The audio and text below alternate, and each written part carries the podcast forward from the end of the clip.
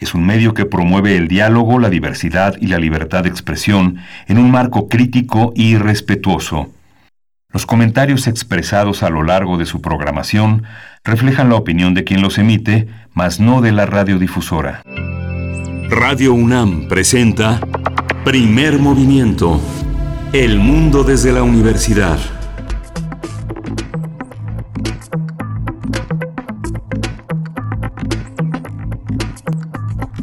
Hola, buenos días. Hoy es 25 de marzo. Son las 7.06 de la mañana, a punto de ser 7.07 aquí en la Ciudad de México. Estamos aquí en Radio UNAM, en la cabina de Radio UNAM, en primer movimiento. Berenice Camacho, buenos días, ¿cómo estás? Hola, muy buenos días. Miguel Ángel Quemain, gracias por sintonizarnos. Así es, estamos en esta cabina sanitizada, eh, tomando todas las medidas de precaución. Todavía podemos estar aquí, eh, pues con nuestra sana distancia, hay que decirlo, hay que decirlo de inicio. Eh, mantenemos una sana distancia, mantenemos también, pues después de estar en eh, aquí en, Radio UNAM, pues nos vamos prácticamente directo a guardar, eh, pues son las recomendaciones, las recomendaciones que en la medida de lo posible permanecer en casa, las recomendaciones oficiales y pues bueno, damos también la bienvenida a quienes nos sintonizan en el 105.3, el 105.7 y el 106.9 en la Radio Universidad en Chihuahua. Saludos amigos por allá, eh, comuníquense a través de redes sociales y díganos cómo se está pasando este momento pues complicado de guardarse los que pueden, los que no, con mucha precaución, eh, por supuesto agradeciendo a todos aquellos eh, aquellas personas pues que integran el personal de salud de nuestro país en todos los estados en Chihuahua en Ciudad de México donde nos estén escuchando. De verdad muchas gracias por esta eh, pues misión mm, valiente que realizan cotidianamente haciendo frente pues a esta epidemia que pues recorre ya nuestro país nuestro continente y el mundo entero. Pues bueno vamos a tener un día interesante un día también con contenidos pues que nos van a acompañar durante esta mañana. Vamos a tener un inicio platicando con Sara Hodge. Ella es directora del GIF, el GIF que eh, ya presenta su concurso nacional de guion cinematográfico. Vamos a platicar con ella en el arranque. Sí, vamos a, tener también la participación de Pavel Granados. Vamos a tener la participación de Pavel Granados en fonografías de bolsillo. Pavel es escritor y director de la Fonoteca Nacional y hoy nos va a hablar sobre el escritor olvidado de la novela de la Revolución, Alberto Quirós. Y también para nuestra nota nacional, la declaratoria de fase 2, ya lo anunciábamos ayer por la mañana en la conferencia matutina de Andrés Manuel López Obrador, pues dio junto con el Gabinete de eh, Seguridad, Defensa, Marina, también de Salud, eh, pues los pasos a seguir para esta esta segunda fase que ya se anunció el día de ayer todo lo que se despliega por parte de la Marina y del Ejército, el apoyo que se tiene en distintas unidades médicas, en fin, todo lo que tiene que ver con esta segunda fase, qué significa y cómo, y cómo protegernos en esta, pues lo vamos a conversar con el doctor Mauricio Rodríguez Álvarez. Él es profesor del Departamento de Microbiología de la Facultad de Medicina de esta universidad. Es también conductor de Hipócrates 2.0, un programa sobre medicina e investigación que se transmite aquí en Radio UNAM y pues bueno, que ha estado eh, el doctor Mauricio Rodríguez en múltiples medios, es vocero de la Comisión de Atención a esta, eh, a, esta enfermedad, a, esta, a este momento por parte de la UNAM, así es que vamos a estar conversando con él. Vamos a conversar también con Rogelio Gómez Hermosillo, ya lo conoce, y vamos a conversar sobre el COVID y el empleo. Rogelio Gómez Hermosillo coordina Acción Ciudadana frente a la Pobreza, es una iniciativa de la sociedad civil organizada que está integrada por más de 60 organizaciones de todo el país para impulsar acciones efectivas frente a la pobreza y la desigualdad. Y después llega la poesía necesaria, más que hoy, más que nunca necesaria. Ustedes también pueden compartir. Por ayer nos, eh, pues nos daban una recomendación, una poesía cortita eh, dedicada a estos momentos pues de, adversidad en la salud. Eh, a ver si podemos sacarla en algún momento, pero pues vamos a tener la poesía necesaria como todos los días. Sí, en la mesa del día vamos a tener el corredor radiofónico oaxaqueño. Vamos a conversar este tema con Renan Martínez, él es director de Signos y Sentidos, Comunicación Estratégica, es analista de medios y comunicador comunitario independiente, zapoteca, por autoadscripción, dice él. Es un creador de periodismos, plan de comunicación y reporteo para medios durante la emergencia después del terremoto del 19 de septiembre de 2017. Así es, y también llegamos como cada miércoles con la sección de química para todos a 150 años de la tabla periódica con el doctor Plinio Sosa, académico de la Facultad de Química, que hoy nos hablará del germanio o el pionero de la electrónica para esta sección que tanto nos gusta de la química. Y pues bueno, eh, están nuestras redes sociales de nuevo. Les invitamos, arroba P Movimiento en Twitter, Primer Movimiento UNAM en Facebook. Háganos llegar sus comentarios, díganos cómo afrontan este momento de distancia social. Vamos con información nacional, internacional que tiene que ver con el COVID. Sí, el gobierno del... COVID-19. Ante la pandemia, sigamos informados. Radio UNAM. El gobierno del presidente Andrés Manuel López Obrador declaró ayer la fase 2 de la pandemia del COVID-19 en nuestro país. Hugo López Gatel, subsecretario de Salud, confirmó que en México hay ya una transmisión comunitaria. Pidió estar atentos a las medidas que se podrían anunciar en los siguientes 30 o 40 días. Por su parte, el presidente López Obrador pidió a la sociedad mantener la calma ante la contingencia por el COVID-19. El mandatario aseguró que los mexicanos poseen muchas fortalezas que les permiten salir adelante. De acuerdo con el más reciente reporte de las autoridades de salud, los decesos aumentaron a 5. Los casos confirmados de coronavirus suman 405 y 1.219 sospechosos. La Comisión Nacional de Derechos Humanos manifestó su preocupación por el incremento en el número de personas en contexto de migración alojadas en estaciones migratorias ante las medidas para contener la propagación del COVID-19, entre ellas el cierre de fronteras.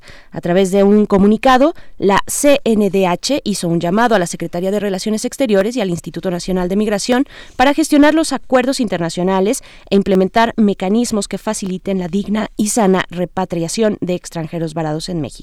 Sí, en la información internacional tenemos que Bill de Blasio, el alcalde de Nueva York, dijo que es inconcebible la posibilidad de que la crisis del nuevo coronavirus finalice a mediados de abril, como lo aseguró el presidente Donald Trump. De acuerdo con la Organización Mundial de la Salud, el país norteamericano tiene el potencial de convertirse en el nuevo epicentro de la pandemia de COVID-19 ante la gran aceleración de contagios en los últimos días. Actualmente Estados Unidos reporta más de 600 muertes y ocupa el tercer lugar en casos confirmados con 50.000 infectados, la mitad de los cuales se encuentran en la ciudad de Nueva York. El segundo lugar lo ocupa Italia con 70.000 casos y el primer lugar corresponde a China con más de 81.000 infectados. Así es, por su parte, en Brasil aumentaron a 46 los muertos por el COVID-19, de acuerdo con el Ministerio de Salud. El número de casos confirmados en el país sudamericano aumentó a 2.201. En, en, Cuba aumentaron a 48 los infectados, con ocho nuevos casos registrados ayer. Las autoridades de la isla reportaron dos decesos por el COVID-19. Narendra Modi, primer ministro indio, ordenó el confinamiento total en el país para luchar contra la pandemia del coronavirus. La medida aplica para los 1.300 millones de habitantes del país asiático. El gobierno de la República del Congo decretó ayer el estado de emergencia en el país y el aislamiento en la capital de Kinshasa. Para evitar la propagación del COVID-19, este país africano ha reportado 45 casos confirmados y tres muertes. Paraguay ordenó el cierre de sus fronteras hasta el domingo 29 de marzo con el objetivo de disminuir el impacto de la pandemia del COVID-19. El país sudamericano reportó hasta el día de ayer dos decesos, mientras que el número de casos confirmados es de 27. En Costa Rica, Costa Rica se aprobó un préstamo de 500 millones de dólares para atender la contingencia. El país, eh, este país reportó ayer 177 casos confirmados y dos fallecidos. Y pues bueno, ante esta crisis del COVID-19, la empresa francesa Renault anunció la suspensión de la producción en sus plantas de América Latina, que afectará alrededor de 90.000 trabajadores en Argentina, Brasil y Colombia. Y la UNAM, la UNAM a partir de ayer puso a disposición de la comunidad universitaria el servicio de diagnóstico molecular para el coronavirus SARS-CoV-2. Cabe señalar que las pruebas se realizarán únicamente a personas que tengan una infección respiratoria y que hayan agendado una cita. El número de consultas está limitado a 20 por día, lo dijimos ayer. Los teléfonos para agendar una cita son 55 55 44 05 87 o al celular, perdón, al celular 74 45 05 2271 de 9 a 3 de la tarde de lunes a viernes. Y para acceder a este servicio es obligatorio presentar la credencial vigente de la UNAM y acudir a la cita 10 minutos antes de la hora indicada. COVID-19. Ante la pandemia, sigamos informados. Radio UNAM. Bien, pues ahí estuvo esta sección informativa que hemos iniciado pues eh, como apoyo para dar un resumen eh, de lo que está ocurriendo en nuestro país, en el mundo y en nuestra universidad. Y pues vamos a ir con música. Esto es de Chancha Via Circuito, Lido Pimienta y Manu Ranks. La canción se llama La Victoria.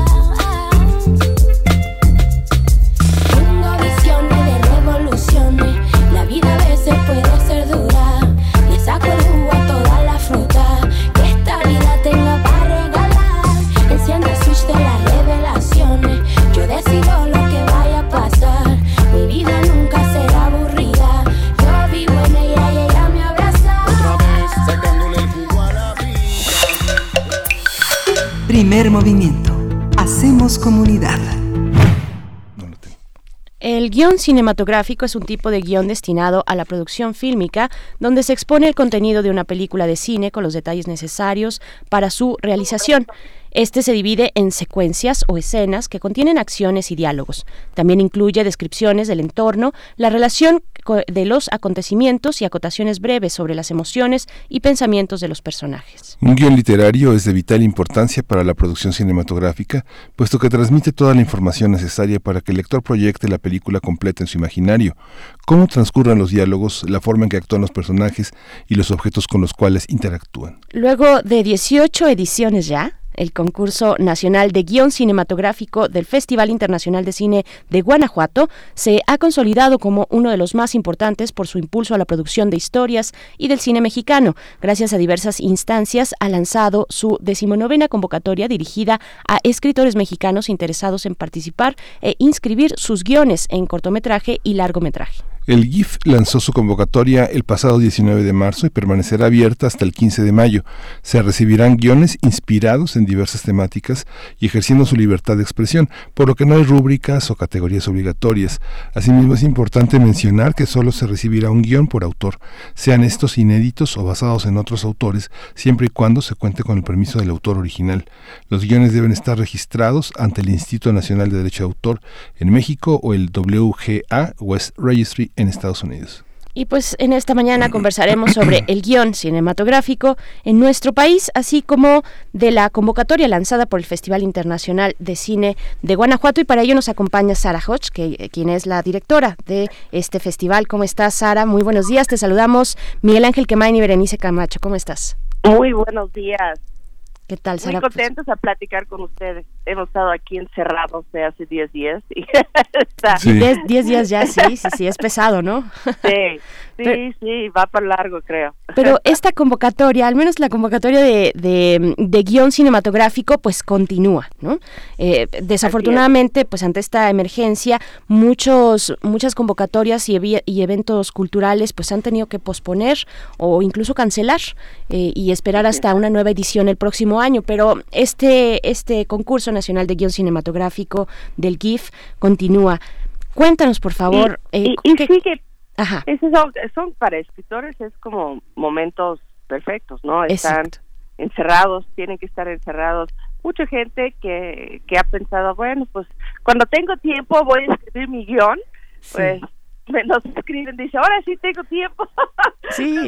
hacer varios, voy a mandarle el mejor creo que en momentos adversos este los jugos creativos también corren muy bien eh, son momentos de inspiración son momentos de reflexión.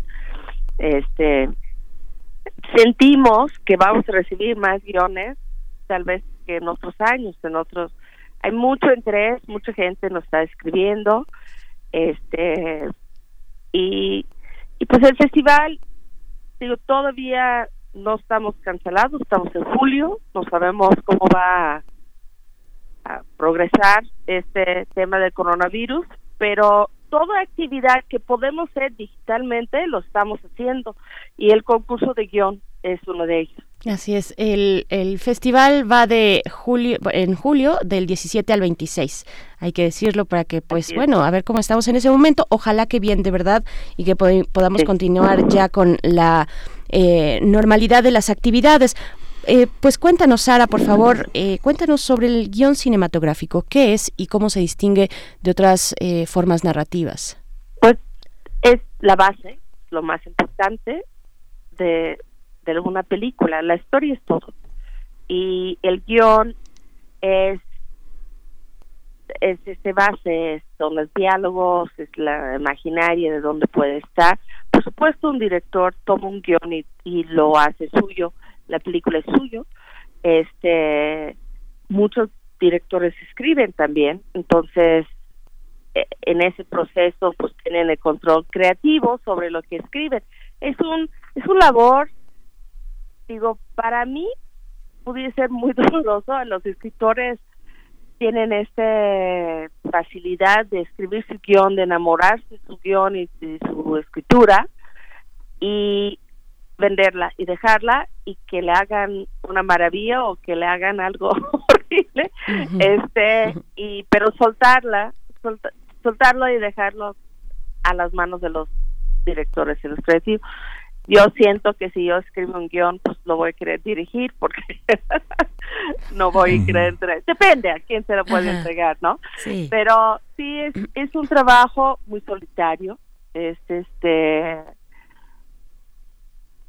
es, pero es yo creo para todos en la industria del tráfico la base y la actividad más importante de, de un guion arrancamos. Uh -huh. Sí. En 18 ediciones en Guanajuato, ¿cómo, qué, qué, qué guiones, qué, qué resultados eh, tienen? ¿Cuáles son las películas que hemos visto como resultado de este concurso? Eh, el, déjame decirte cómo arranca. Arranca, el festival va a cumplir 23 años, el concurso de guion va a cumplir 19. Eh, cuando arrancamos el festival en los noventas, que era un tiempo económico muy complicado para el país y, y más para la industria cinematográfica y se había cerrado el banco cinematográfico, toda la industria cinematográfica había caído.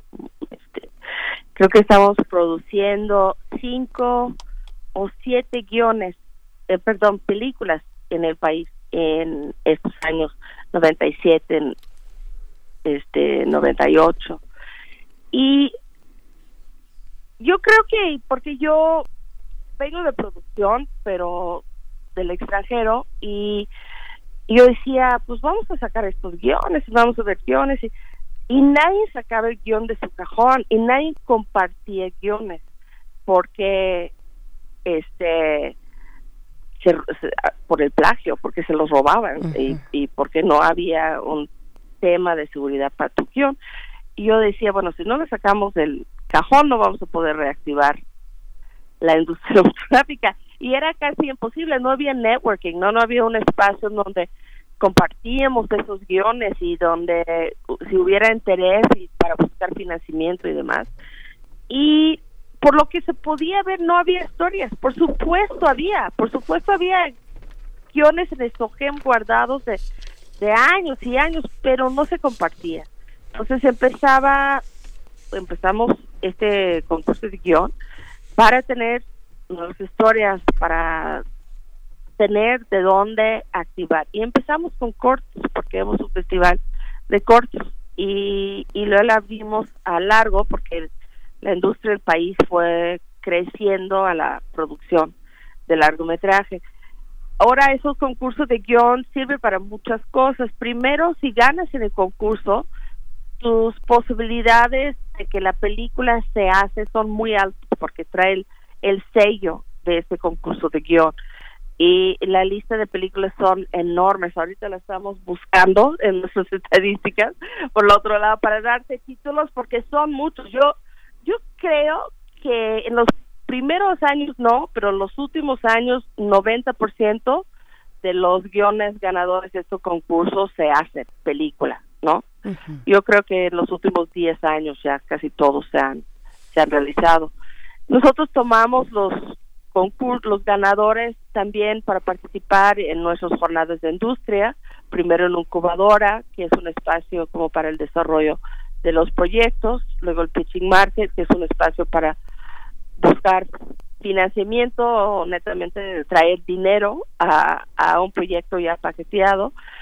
A talento bruto, tal vez encontramos una historia muy padre, pero el guion necesita trabajo o la forma eh, no es correcto. Este, nosotros tomamos estos guionistas para darles talleres, para para meterlos en residencias que hacemos con con Medium y el Instituto Goethe en Berlín, lo hacemos con el Festival de Cannes, lo hacemos en Rotterdam, este y ahora este estamos empezando a hacerlo con Japón y con, con Egipto, donde fortalecemos el guion mexicano, apoyamos este, la escritura de guion y, y bueno, yo, yo cada año, este, yo creo que si no en competencia, en una muestra especial, tenemos tres, cuatro guiones que ya son películas que participaron en concursos de guion y se quieren mostrar en el Festival de Cine en Guanajuato. Claro. Sara, eh, ¿cómo, ¿cómo entender un un, concurso como este, un concurso de guion cinematográfico, en un momento en el que las plataformas digitales pues eh, tienen gran popularidad y son también productoras, no solamente eh, realizan el trabajo de streaming de las películas o bueno, de, la transmisión, sino también son productoras en el caso de Netflix, eh, otras menos comerciales tal vez como Filming Latino, en fin, ¿cómo pensar el guion cinematográfico en tiempos de las plataformas digitales? Hay una necesidad de historia, hay, hay hambre por historia, porque hay tantos espacios donde las películas pueden estar. El problema tal vez para los productores cines no son espacios netamente económicas, digo, no están ganando como ganaron cuando tuvieron este salidas en salas de cine. Sin embargo, no es el caso de series, ¿no? Y no es el caso de de producción de Netflix. Pero hay muchos espacios para tu película, tu corto como tu largo. Entonces, eh, la industria hambrienta para historias. Muchas historias se los llevan a series. Este, primero es la peli, luego se va a series, a veces es la serie, se va a la peli. Pero hay más oportunidad, hay más oportunidad para vender tu yo. En Guanajuato, eh, este este panorama del guion, eh, ¿cómo, ¿cómo, ha irrigado al país? ¿Cómo lo ha, cómo en otros festivales, con qué cómplices cuenta este proyecto? ¿Perdón? ¿Con qué cómplices cuenta este proyecto? ¿Quiénes están con Ah, ustedes pensando pensando el guionismo, en el pensando? concurso, digo, está INCINE, este, siempre apoyándonos en este tema, está el SAI, este año su- sumó también eh, la Universidad de la Comunicación, en, que está en la Ciudad de México, que está sumando con nosotros en muchas actividades también como el Salón de la Crítica, que es un, luego otro día platicamos que es un espacio para la, la crítica escenográfica que realizamos cada mes virtualmente. Este siempre está este el Instituto de Cultura y el gobierno del estado de Guanajuato a todos nuestros proyectos. Este, los partners han cambiado han- año tras año, este, pero siempre contamos con el apoyo. Yo creo dentro de la industria el guion es básico, es muy importante y, y todos se suman. A, a la par del concurso nacional de guion cinematográfico, ¿cómo se proyecta el Festival Internacional de, de Cine de Guanajuato para este año? Pues el, el festival viene muy, muy bien. Estamos trabajando como hubo la cancelación de muchos festivales previo a nosotros. Estamos recibiendo un récord de películas. No- Nos está preocupando. Normalmente recibimos 4.500 películas de 125 países, que es lo máximo que podemos recibir para verlos aquí al festival. Eh, Este, mi equipo de programación me están hablando diario, están preocupados, todos quieren estar en el festival porque no pudieron estar en los festivales en los meses anterior a nosotros, ¿no? Como Tribeca, este, La Muerte de Guadalajara, este, este, son varios festivales que, que South by Southwest, que se han cancelado. Nosotros sí tenemos las fechas en julio, pero también tenemos fechas en septiembre y ya hemos apartado todos nuestros sedes. El Festival de Cine en Guanajuato no se realiza en su totalidad en salas de cine, realizamos en teatros, callejones, este patión, calles subterráneas, Guanajuato, este la escalinata de la universidad, estamos en Plazuela, estamos por todo la ciudad de San Miguel de Allende y Guanajuato capital. Entonces ya apartamos también fechas entre el grito el Cervantino Sí. para como segundas fechas porque sí sí nos preocupa este que no estamos saliendo todavía en julio tenemos país invitado que todavía no, no hemos anunciado por porque estamos todos encerrados y vamos a anunciar esta Sí. semana este y y pero viene muy bien la oferta cinematográfica es enorme. Eh, el año pasado tuvimos 250 películas que es un número muy importante pero en años anteriores habíamos tenido 300 400 igual vamos a regresar por este año únicamente a estos números ya para meter toda la oferta cinematográfica que nos está llegando a la puerta Ujú. ¿Y cómo se da una, una muestra cultural en medio, de, digamos, de tanta violencia, de tanta, de tantas notas adversas sobre el estado de Guanajuato, sobre una Sí. polémica con la Federación? Diego Sinue había decidido que Sí. el sistema de salud de- i- iba a ser de Guanajuato, está asociado con los gobernadores panistas. Toda esta, Sí, toda esta, está toda esta este incertidumbre. gobierno con un hospital para Sí, pero para to- coronavirus y avanzando, ¿no? sí. Sí, son, son temas difíciles. Yo creo que en estos momentos es cuando más necesitamos arte, es cuando más necesitamos proyectos como Identidad y Pertenencia, que son las historias de Guanajuato en documental y enfocando a nuestros jóvenes en escapar, digo, expresarse y, y- y tener esas salidas por medio del arte, en este caso en formato documental. Nosotros seguimos la batalla, la lucha, trabajando todos los días. Este, tenemos el, el, el apoyo de los gobiernos, de las instituciones culturales nacionales, como estatales, como municipales. Este, el año pasado llegamos al evento pues, preparados, pero ya con el tema de la seguridad muy adelante de todos los temas del festival, ¿no? Como lo más importante, no tuvimos un solo incidente, tenemos 22 años con saldo blanco, digo, sí. sin ningún incidente en el marco del festival. Llegan 110 mil asistentes de 31 estados de la República Mexicana.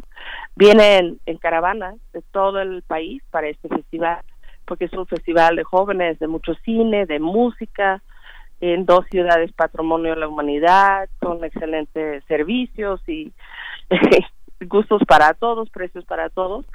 Este se logra este y y nosotros creemos que lo que hacemos es muy muy importante es muy importante en, en momentos como estamos viviendo de seguridad que se ha bajado mucho ahorita este será el virus no sé. Está, tranquila la cosa. Que no hemos podido hacer con con militares armas y demás un un pequeño virus lo está haciendo. Este pero también en tiempos como lo estamos viviendo ahorita encerrados, este, tenemos muchas actividades como festival, eh, no nada más de concurso de guion, pero el Salón de la Crítica, encuentros cineclubs, eh, estamos este, presentando retos de ver películas y, y, estamos uniendo las salas este digitales online, estamos haciendo talleres, este, estamos haciendo cada fin de semana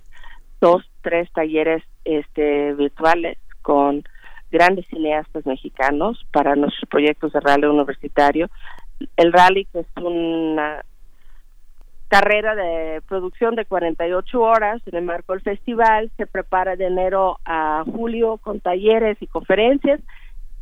Ellos siguen y tenemos el mes de marzo ya haciéndolo virtualmente. Le hacemos lo mismo para el proyecto de identidad y pertenencia, que son la producción de los documentales, el rescate de las historias de Guanajuato, y ellos siguen también en casa, este, sus, uh, sus making up, sus atrás de las cámaras de Guanajuato en particular, hablan de hacer sus películas sin poder salir de su casa, este, pero antes con la violencia, antes con las marchas de la mujer, antes con muchos temas, son momentos muy difíciles este para vivir y, y lo estamos viendo en las historias que están contando jóvenes que están documentando estos momentos históricos para la eternidad. Oye, Sara, y esta, esta la, publicación de guiones, yo recuerdo ahí en la, la prehistoria, ya, ya los 80 y 90 son la prehistoria, pero recuerdo que había en Alianza Editorial, en Tusquets Editores, en la editorial Era, la publicación de guiones, veíamos los guiones de Godard, de Woody Allen, de Romer, de muchísimos autores, eh, fundamentalmente europeos. Había poca edición de cine mexicano. La Universidad de Guadalajara lo intentó, pero con todos los problemas de distribución. ¿Piensan editar guiones? Este, nosotros, no, lo, lo que nosotros hemos hecho, lo hemos hecho en coordinación con el SOGEM. Hemos publicado este libros de sinopsis cortas y largas de los guiones que están estaban en ese entonces en el banco de SOGEM para recordar que sí había grandes guiones que en los noventas no se hicieron películas y que se pudieron rescatar y, también leer y, conocer estos guiones para para sus películas. Este hay bancos de guion en México. Eh, son, están muy calladitos eh no escuchamos mucho de SOGEM eh, en muchos años eh, su misión ha sido otro.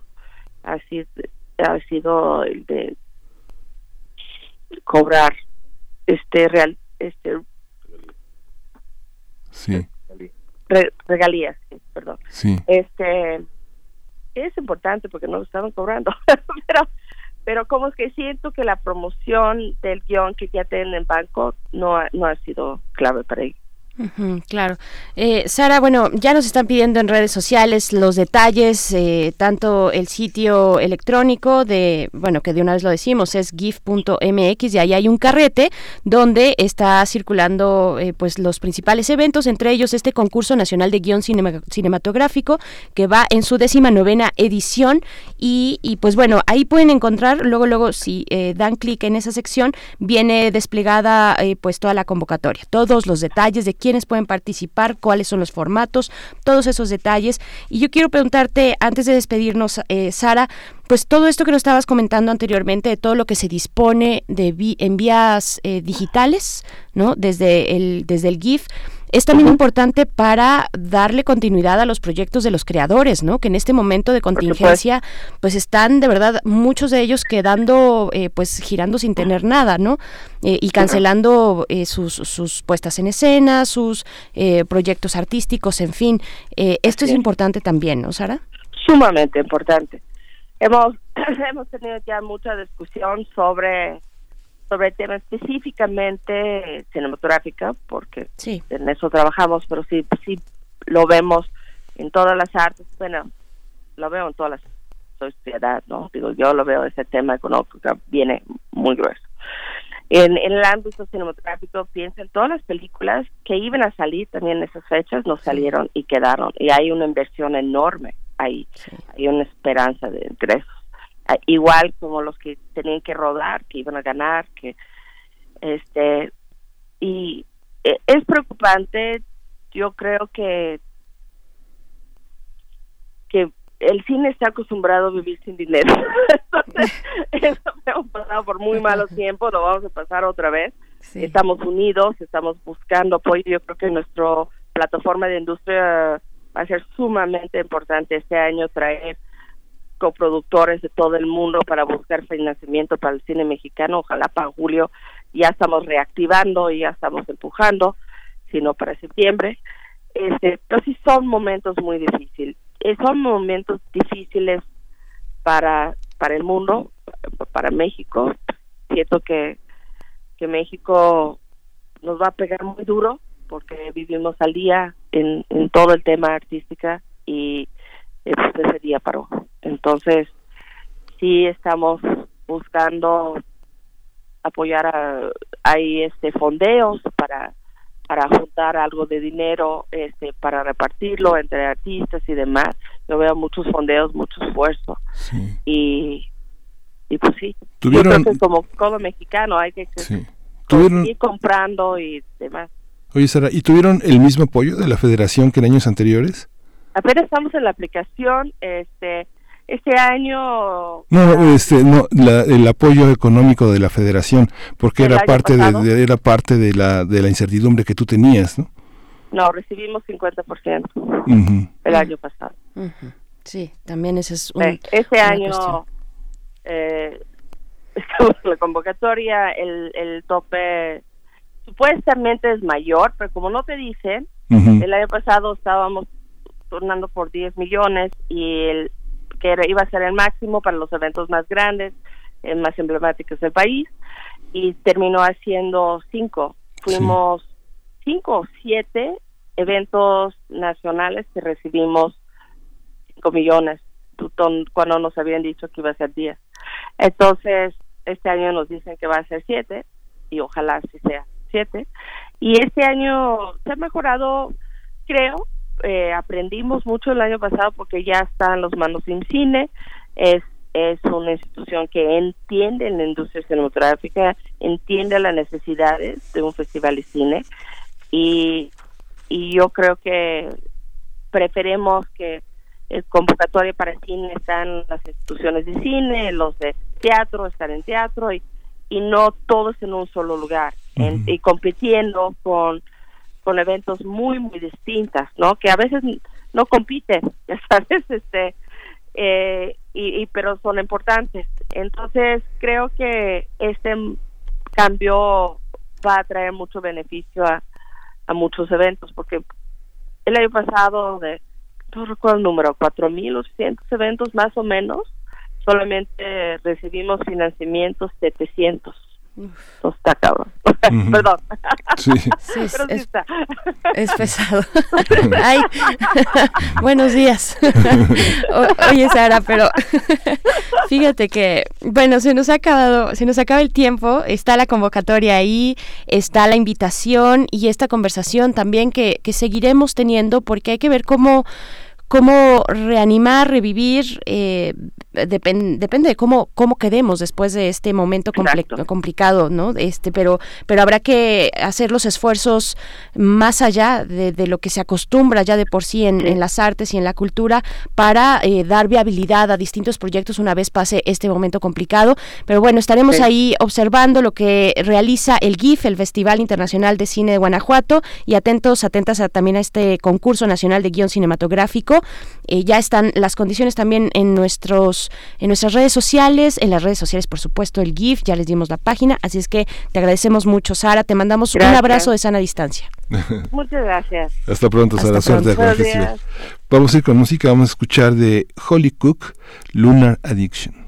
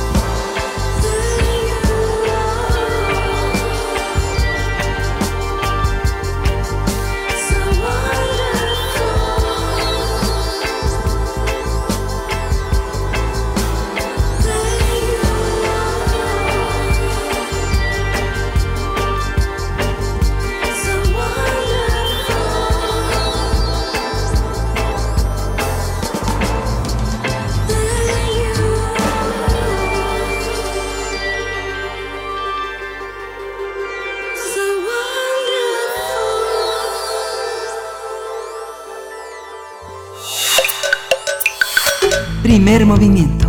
Hacemos comunidad. Fonografías de bolsillo.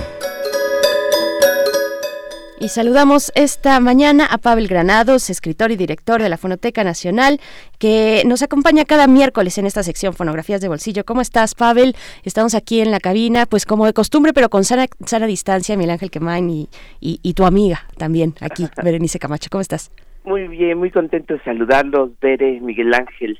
¿Cómo, ¿Cómo te encuentras? Y pues también háblanos, eh, eh, Alberto Quiroz es el tema de esta mañana. Sí, bueno, pues contento de presentar esta joya, creo yo, sonora.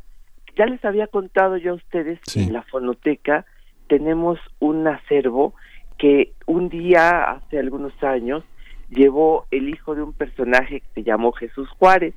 Jesús Juárez que tuvo allí en la Avenida Juárez una librería que se llamó también Avenida eh, Librería Juárez. Cada, allí en los años 70, eh, él organizaba diariamente una entrevista a un a algún escritor, fundamentalmente escritores, aunque hay pintores, eh, de todo tipo de artistas, fundamentalmente son escritores a quien invitaba a don Jesús Juárez. Eh, por lo que he podido yo discernir, eran entrevistas que él hacía con público y mientras llevaba a cabo la entrevista, eh, el, el hijo, uno de los hijos de Jesús Juárez, iba dibujando al entrevistado. Al final de la charla, el entrevistado firmaba, dedicaba el dibujo y se pegaba en la pared, de tal manera que la librería Juárez debió haber tenido cientos de dibujos de entrevistados en sus paredes. Eh, por, esto lo sé porque en la Fonoteca Nacional tenemos 1.300 cassettes y cerca de 1.300 retratos, ahí los tenemos todos se despegaron de la antigua librería Juárez y los tenemos ahí en cajas. Entonces tenemos ahí, bueno, a todo mundo ahí.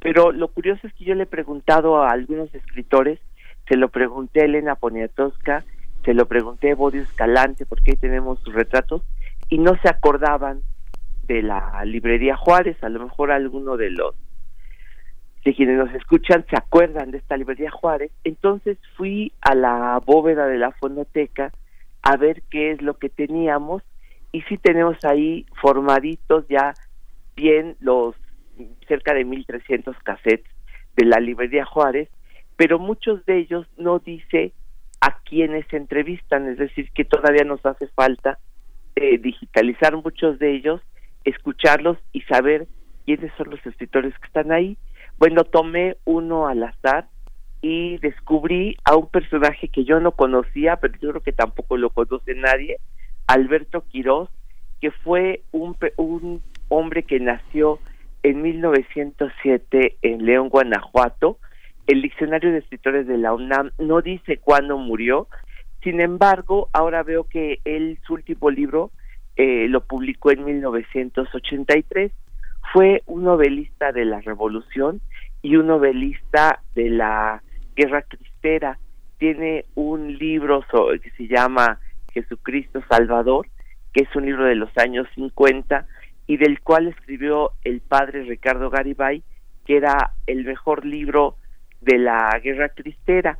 No lo sabemos porque de los muchos libros, yo creo que publicó más de 30 libros Alberto Quirós, no se ha reeditado, entonces eh, él lo publicó en editoriales pequeñas, en, en que era una editorial que eran libros de autor, pero el señor Costamic ponía su nombre como editor para que no se viera tan feo que aparecieran sin editorial, sin sin una de imprenta los los libros, ¿no? Entonces Alberto Quiroz cuenta en esta entrevista algunas cosas. Por ejemplo, cuenta eh, de su época en la preparatoria, que fue compañero pues, de dos personajes, yo creo que pues ya hoy muy olvidados, eh, Efren Hernández, el autor de Para mi gusto el mejor cuento escrito en México, que es Tachas, y Cipriano Campos Torre que era un joven que murió muy joven allá en 1934, a los 28 años, era un muchacho que llegaba todo parchado con sus eternos trajes negros allí en la Secretaría de Educación Pública, daba clases de secundaria allá en Xochimilco y le decían el parchado, que él publicó una novelita que se llama Los Fusilados, que se ha podido, pues esa es la que más se ha eh, reeditado de Cipriano Campos a la Torre, y que juntos se dedicaban a leer literatura rusa allí en sus épocas de preparatorianos en el centro histórico. Em, bueno, pues Alberto Quirós hace a lo largo de una hora el, la narración de su vida, cuenta, por ejemplo, cómo escribió pues sus novelas. Eh, yo me he dado la tarea, como me obsesioné un poquito, no, no tanto, pero sí un poco con este personaje, me fui a buscar sus libros a las librerías de viejo y tampoco encontré nada, salvo una novela que se llama Lupe Fusiles, la empecé a leer y de verdad es una novela bastante buena, es una novela de la revolución que empieza con la caída de Díaz y con lo que cuentan en la Ciudad de México de la caída de Díaz, de la gente que lee los periódicos, de cómo en los negocios, en los cafés, se cuenta que sale Díaz de la Ciudad de México, de verdad, con una prosa bastante bien hecha. Bueno, este fragmento que seleccioné ahora para traerles es porque Alberto Quiroz cuenta que fue asistente de los contemporáneos en la calle de Independencia en la Ciudad de México, o sea que es un pequeño relato de cómo eran los contemporáneos, cómo conoció a Javier Villarrutia, que fue lector de sus primeros textos que escribió Alberto Quiroz. Más o menos esta hora de entrevista con él es una entrevista en la que él cuenta pues los detalles de su vida allá en León, Guanajuato, cómo llegó a la Ciudad de México y cómo se hizo novelista. Así que eso es lo que les traje ahora. ¿Dónde estaba la librería Juárez, para que, para que no se no sé, realmente, pues no, yo, fue en los años 70. Solo busqué en algunas eh, publicaciones y decía que librería Juárez, en la avenida Juárez. Porque estaba la Zaplana...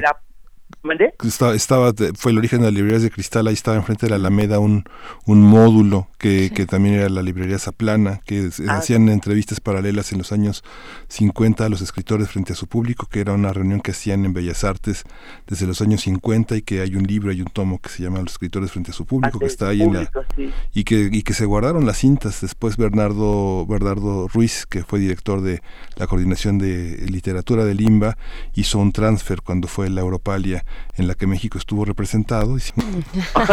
Ojalá existan aún. Están ahí, están ahí. Este, ¿En, la, en, la, dirección de Limba? Sí, tú debes de conocer a Remy. Remy está, Remedios está encargada del archivo digital, ¿no? Bien, pues, pues ahí está la recomendación también. Vamos a escuchar esto eh, para esta mañana de fonografías de bolsillo. Querido Pablo Granados, muchísimas gracias. Los dejamos con Alberto Quirós. Eh, y nos vemos el próximo miércoles. Nos, nos escuchamos porque Pues, vamos a dejar esta sana distancia. Te mandamos un abrazo. Igualmente. Pablo Granados. Hasta, el miércoles. Bien, pues con esto también nos despedimos de la Radio Universidad en Chihuahua y regresamos por el 96.1 de FM después del corte. Ahora, en su opinión, señor Quiroz, ¿qué es lo que hace a un escritor trascendente? La profundidad, el, el deseo de calar a fondo hasta lo más profundo en lo que se está haciendo. Rehuir la moda y las superficialidades. Yo por eso fui muy amigo de Javier Villarrutia. Muchos dicen, ay, pero Javier Villarrutia tiene fama de homosexual, qué bruto. No, no, no Afortunadamente a mí no me, no me lavan el cerebro nadie. Uy, yo soy malo para que me laven. no me dejo lavar, soy muy reacio. Digo, mira, mira, pues yo en primer lugar, ¿sabes por qué fui amigo de Javier Urrutia? Porque era muy inteligente. Y a mí dos cosas, me, así les he contado, oigan ustedes qué importante esta concesión. Dos cosas me han deslumbrado siempre. La bondad de una persona, la bondad auténtica de una persona y su inteligencia. Me deslumbra. A mí, aquí puede venir un señor de muchos millones, no va a ser el más importante para mí.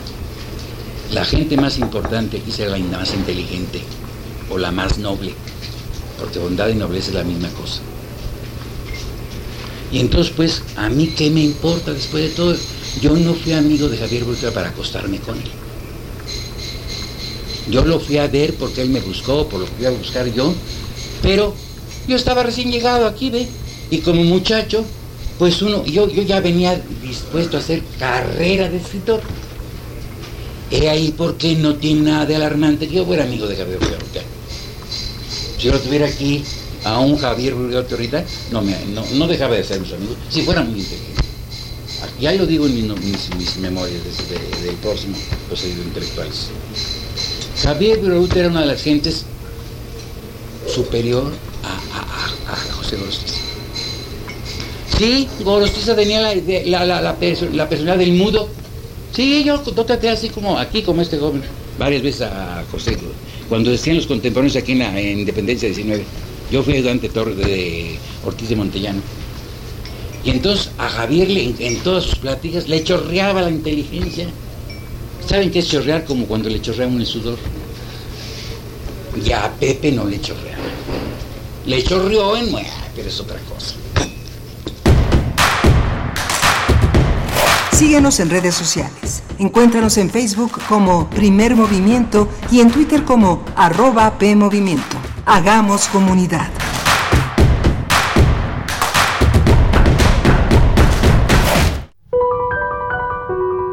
La palabra es la ruta y la guía es el compás.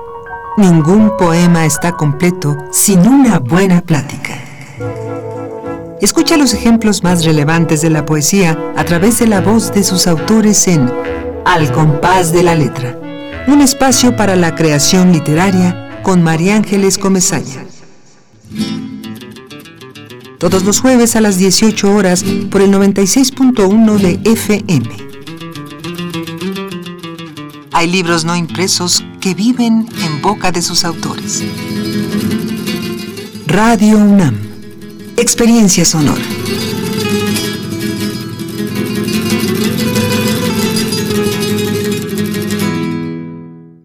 A lo largo de los años, el INE ha construido el documento más confiable para identificarnos y participar.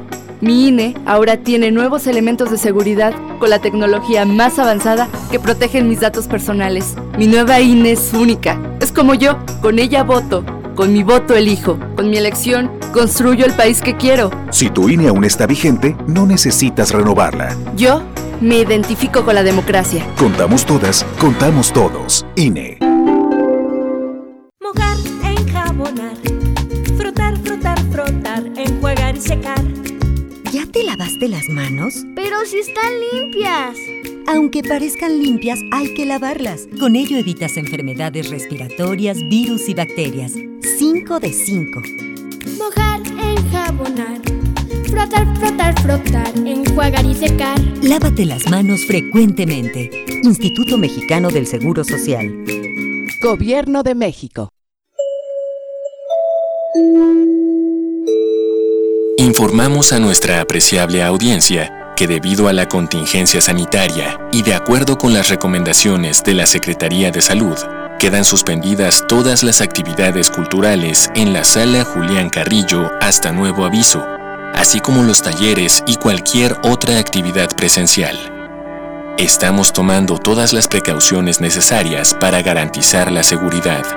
Te sugerimos seguir las recomendaciones de salubridad pertinentes y salir lo menos posible de casa. Gracias por su atención.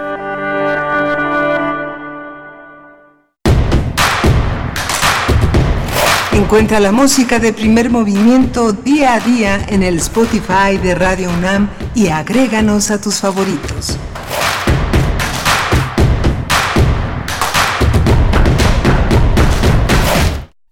Hola, muy buenos días. Ya volvimos después del corte de la hora, son las 8 con 5 minutos de la mañana de este miércoles 25 de marzo. Les saludamos desde la cabina de primer movimiento a través del 96.1 de FM y también a través del 104.3 llegamos así hasta Morelia gracias a la radio Nicolaita y a la Universidad Michoacana de San Nicolás de Hidalgo. Y pues bueno, estamos en esta cabina con nuestra sana distancia. Miguel Ángel Quemain, ¿cómo estás? Hola, Berenice Camacho. Muy bien, estamos eh, trabajando de una manera muy intensa a distancia, pero con una colaboración verdaderamente eh, extraordinaria. Le agradecemos a todos los colaboradores, a todos los académicos, que están cerca del primer movimiento de la radio universitaria, su disposición, su interés, su pasión para colaborar y para esclarecer muchos de los temas que tenemos. Hoy abrimos con el Festival de Cine de Guanajuato, el GIF, que es un trabajo muy interesante, surgió hace 23 años con el gobierno de Fox. Romero Hicks eh, lo, empujó muchísimo, fue un festival interesante. De Sarah Koch ya no tuvo oportunidad de hablar de las funciones de medianoche porque se buscan explorar el erotismo, el cine, el cine que tiene que ver con exploraciones sobre la vida de las parejas, de las familias, de las de las relaciones. Y es interesante porque bueno, surgió en un momento muy álgido en el que el Festival Internacional Cervantino estaba muy cuestionado por las por las autoridades religiosas del Estado que querían algo más, más, más decente, más tranquilo, ¿no? Decían los prelados que se resbalaban con los preservativos que estaban en las escalinatas de la escalera, caían estrepitosamente, este, eh, las escenas de los jóvenes que se abrazaban eran demasiado para ellos, pero finalmente Guanajuato consiguió un espacio de libertad, lamentamos que sea un espacio delictivo tan fuerte actualmente, pero eh, sigue, sigue gobernando el PAN, tratando de entender las manifestaciones que desde la Universidad de Guanajuato se dan como una manera de equilibrar los poderes fácticos en ese estado y la universidad es la universalidad, es la capacidad que tienen las personas de salir, de encontrarse, de no tener muros ni, ni en la mente ni en las ni en, ni en las paredes ¿no? sí sin duda es Guanajuato uno de los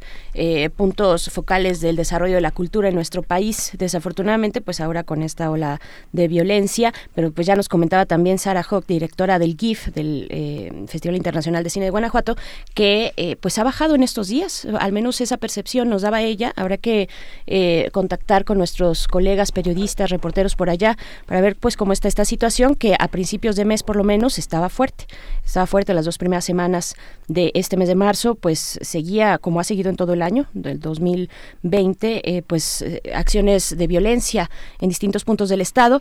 Pero bueno, también vamos a tener en estos momentos, en, un momento más, vamos a estar conversando con el doctor Mauricio Rodríguez Álvarez. Ustedes ya lo conocen, él es profesor del Departamento de Microbiología de la Facultad de Medicina de la UNAM y conductor del programa que se transmite aquí en Radio UNAM, Hipócrates 2.0. Es un programa sobre medicina e Investigación del PUIS y con él estaremos conversando sobre esta declaratoria de la fase 2 para enfrentar el coronavirus, el coronavirus, en México y también de las pruebas de diagnóstico que ofrece la UNAM. Las dudas que tengan nos las pueden ir compartiendo en redes sociales, arroba P Movimiento en Twitter, Primer Movimiento UNAM en Facebook. Recuerden que estas pruebas pues están, eh, con, están dispuestas para la comunidad universitaria, para los trabajadores académicos, eh, eh, estudiantes por supuesto, en fin, todos los que colaboramos en esta universidad y trabajamos trabajamos diariamente también aquí por ella y en ella, pues bueno, manden sus eh, comentarios, lo, lo estaremos compartiendo con el doctor Mauricio Rodríguez. Sí, vamos a tener también a Rogelio Gómez Hermosillo hablando del COVID y el trabajo. Rogelio Gómez Hermosillo dirige, coordina este esfuerzo de la sociedad civil que es la acción ciudadana frente a la pobreza, que es una iniciativa que permite pensar no solo los temas del empleo organizados desde la administración pública, sino los, las consecuencias frente a la pobreza y la desigualdad. Así es, pues bueno, vamos a, con, ya directamente con nuestra nota nacional. Antes les agradecemos a los que nos escriben en redes sociales. Miriam dice siempre sorprendente, muy gratamente la colaboración de Pablo Granados en primer movimiento. Está por aquí R. Guillermo también que nos ha compartido varias cosas interesantes esta mañana. Eh, le mandamos un abrazo a Mesli Jimena, así es, eh, así se, es su nombre en Twitter, pero ella es nuestra compañera de servicio social que está también aquí en redes. Juan Antonio Quijano Figueroa. Alfonso de Alba Arcos, por supuesto, también Oscar está por acá, que nos preguntaba sobre el GIF, en fin, a todos ustedes y también los que no escriben, pero escuchan y están atentos, pues también les mandamos un abrazo. Vamos con nuestra nota nacional. Primer movimiento. Hacemos comunidad. Nota nacional. La mañana de ayer, el gobierno federal declaró la fase 2 de la pandemia del coronavirus en México.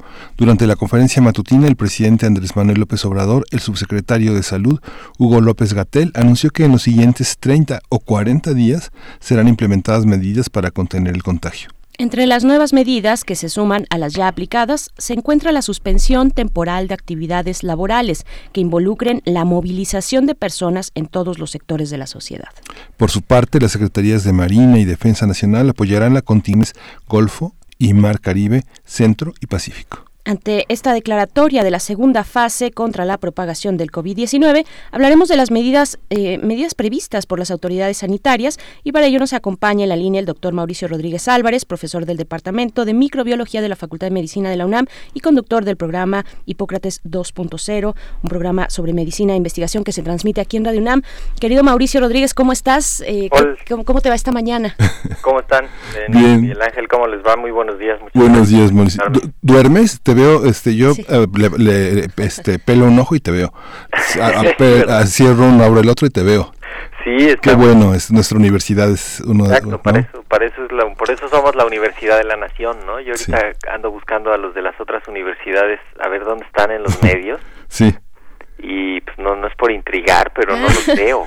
No, desgraciadamente, a pesar de que hay, hay, hay grandes este, investigadores en otras universidades, sí, el, ser la Universidad de la Nación es importante, el ser una conciencia crítica, ¿no? Sí, hay una responsabilidad, más es una cosa de, o sea, no, no es de que seamos coronavirólogos, ¿no? Estamos ayudando a entender el fenómeno, ¿no? Y ayudando a explicarlo, pero pues digo, qué bueno que sirva, qué bueno que, que pues que estemos cuando menos cumpliendo esa labor, así que vamos a entrar. Sí, es, eh, pero y, en esto sería interesante también pensar, doctor Mauricio Rodríguez, en qué universidades se llevan a cabo eh, investigaciones o dentro de los programas de estudio de, las disciplinas científicas, investigaciones respecto a estos temas de epidemiología, infectología, eh, microbiología en tu caso.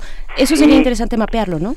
Pues mira, ahí eh, o sea, el, Instituto Nacional de Salud Pública, eh, obviamente su, su foco es ese, ¿no? De la salud pública y tiene una sección de enfermedades infecciosas muy grande y de epidemias. Eh, y bueno, hay una parte de, varios centros del Simvestat, del, del CONACIT, perdón, que tienen investigación eh, así en biotecnología, que también podrían estar participando.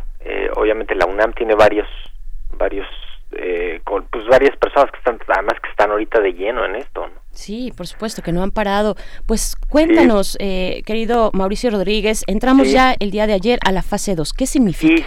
Mira, bueno, lo, lo primero pues es como poner el contexto, ¿no? Que para, para atacar una epidemia hay, pues hay manuales y hay instrucciones, ¿no? Entonces parte de eso implica tener un plan que, que tiene que definir las cosas que sean pues eso, decir, a ver, aquí hay una etapa 1 que va a tener ciertas características, después va a haber una etapa 2 que va a tener otras características, después va a haber una etapa 3 y entonces eh, durante las últimas semanas habíamos estado navegando en, en la etapa 1, que es una etapa inicial donde hay pues algunos casos que vienen de fuera, todavía alcanzas a saber exactamente este ahora sí que con nombre y apellido y de dónde vienen y en qué avión llegaron y quiénes son sus contactos y dónde viven y puedes ir a, a buscarlos y hablarles y tal, ¿no? Es, es una labor muy meticulosa del, del trabajo epidemiológico de campo en el que pues se, se trata de, de mitigar lo más que se pueda la,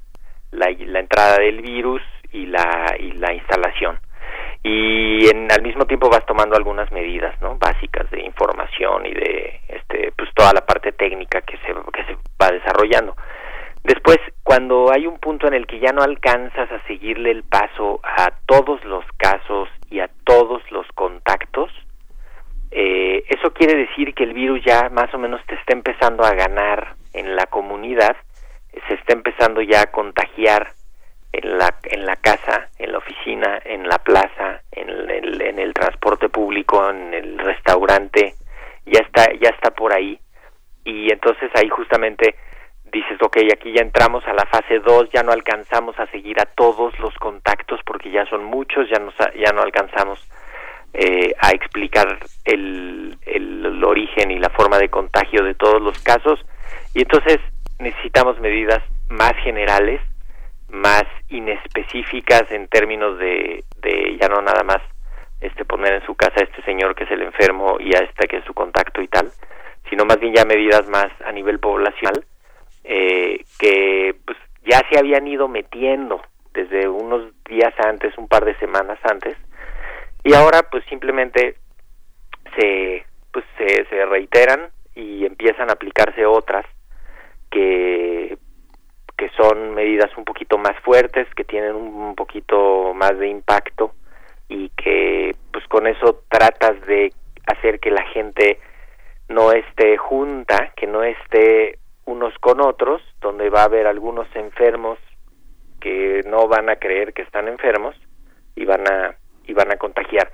Entonces, en, en eso consiste la etapa 2, en, en decir, ok, vamos todos a guardarnos, vamos todos a mantener la sana distancia y vamos a eh, pues a cancelar todo lo que pues ya le subieron de, de nivel, ¿no? Que son eventos públicos, eh, actos que, que, junten a más de 100 personas, eh, todos los cosas recreativas, ¿no? Y deportivas de gimnasios, parques, este, bares, sea, como toda esta parte que museos eh, y dejas como básicamente lo pues no lo basal no como lo más lo más lo más básico no tiendas de para abastecerse eh, seguramente algunos comercios van a cerrar estos días porque pues no están yendo sus las gentes de sus oficinas que están cerca que son sus clientes. O sea como que hay ya empieza a haber ahí una repercusión más importante pero básicamente eso es la fase 2 y además pues una parte técnica, ¿no? De, de prepararse desde el punto de vista del personal médico, de las instalaciones médicas y eso, que no es de que se empiecen a preparar en eso, sino más bien que ya pasan como a la siguiente etapa, ¿no? Entonces también estamos viendo ya las listas de cancelación de la consulta externa en muchas instituciones, ahorita ya la preparación cuando menos de tres hospitales grandes que van a empezar a recibir ahí los casos más delicados, eh, planes de reconversión de la infraestructura hospitalaria para, para ampliar el plan que presentaron ayer de los hospitales de las Fuerzas Armadas, ¿no? Como decir, ok, vamos a tener 20 mil casos en las siguientes pues, probablemente ocho y, cómo se van a atender. 20.000 casos hospitalizados que necesitan camas, ¿no? Porque hay otros otros que estarán replegados en sus casas en edades eh, con edades y condiciones físicas que puedan soportar la contingencia, que puedan tratarla como un resfriado, como tú lo has señalado en varias ocasiones, que puedan tener los cuidados de su familia y los cuidados personales para no para no diseminar la infección, ¿no? Exacto. Ahí lo que lo que puede pasar ahí si si no ponemos mucha atención es que el que se quede en la casa enfermo contagia a todos los de la casa, ¿no? Entonces, eh, sí es cierto que se tiene que replegar la familia hacia la casa, pero también dentro de ese núcleo, pues tiene que haber una capacidad de decir, ok, si alguien está enfermo, pues ahora sí que oríllese a la orilla, ¿no? Como dicen, o sea, este, que, que no esté tan cerca de los otros, que si se puede pase los días que tenga fiebre y que esté más sintomático, pues lo más apartado posible dentro de la casa, ¿no? Hay, hay unas realidades crueles de este país. Por supuesto, sí. De, de, pues eso, ¿no? Familias de cinco personas en una casita, de en un departamentito. De una habitación o de dos habitaciones con diez personas. todos viviendo en la casa de los abuelos y son pues, los tres hijos con sus esposos, esposas, con sus ni hijos y entonces son 15 personas en un predio de no y eso, todo eso pues sí puede hacer ahí unas epidemias locales medio medio complicadas, ¿no? Crueles, pero, pero, hay medidas también porque pues efectivamente no todo el mundo puede parar porque dentro de esas familias y dentro de todas las familias alguien tiene que salir ya sea por eh, suministros, por, por la comida, hacer algún trámite del banco, en fin, eh, alguien tiene que salir a trabajar, pero hay medidas para volver a casa y, mantener un espacio mm, mm, pues en la medida de lo posible sanitizado, eh, sano, ¿no? Sí, hay, hay, hay formas de de como de mitigar riesgos, ¿no? Ayer, ayer se como que se visibilizó un término muy interesante, muy padre, que es el como la administración del riesgo, ¿no? eh, hay, hay, los riesgos, el riesgo no puede ser ni, ni absoluto ni, ni ausente, ¿no? O sea, ni total ni ausente. Entonces hay que administrarlo. Entonces pues si tienes que salir por algo, bueno, pues extrema tus precauciones, ¿no? O sea, extrema las precauciones en la calle, con la gente con la que vas a estar, con la, ¿no? Este, e, extrema las precauciones ahí. Regresando a la casa, pues lávate bien las manos, eh, ten ahí como las medidas básicas y estar pendientes de cualquier revolución clínica. Entonces, esto puede ayudar. eh, por ahí también hay un, en las redes hay una recomendación de qué hacer al llegar a casa. Sí. Y que dice que hasta te tienes que bañar y meter en una bolsa tu ropa y no sé Los qué. zapatos, llenar las suelas de... Sí, o sea, como- La verdad es ¿eso que yo sí lo estoy haciendo. Yo sí lo estoy haciendo porque estoy saliendo a trabajar. Pero es que eso va a volver loca a la gente. Sí. O sea, eh, eh, eso no tiene ni sentido. Tiene sentido para el que regresa de un hospital de haber estado con los enfermos en el hospital. Ajá. Pero para el que bajó a pasear al perro, Bueno, sí, no. o para el que tuvo que ir un rato a la oficina porque había que firmar unos papeles importantísimos que se tenían que ir, o porque el que tuvo que poner un puesto para que regrese, que se lave las manos hasta las muñecas bien con agua y con jabón, y ya, si siente que está todo sucio, bueno, que se lave la cara y que se cambie la playera. Bueno, no, yo no me meto a bañar de nuevo, pero sí me quito los zapatos. Es, eh, porque es una costumbre que ya tenía desde hace mucho, Sí, mucho eh, tiempo. eso estoy de acuerdo, Berenice, con que con que sí, metemos un puerquero de bacterias a la Sí. casa en la suela de los zapatos. sí, sí. Y que sería una muy sana tradición quitárselos a la entrada. Sí, sí, sí. Pero que porque ahí va a llegar prendido el coronavirus y nos va a atacar desde ahí, pues claro que no. Entonces también hay una cosa medio delirante ahorita de extremar precauciones que lo único que van a hacer es cansar y confundir a la gente. Entonces hay que volver a los básicos, hay que acordarnos que la generación espontánea no existe, que si tienes en la mesa de tu sala una, eh, en tu sala tienes una mesa y no ha entrado nadie a esa casa y no va a estar el virus de pronto ahí. Claro.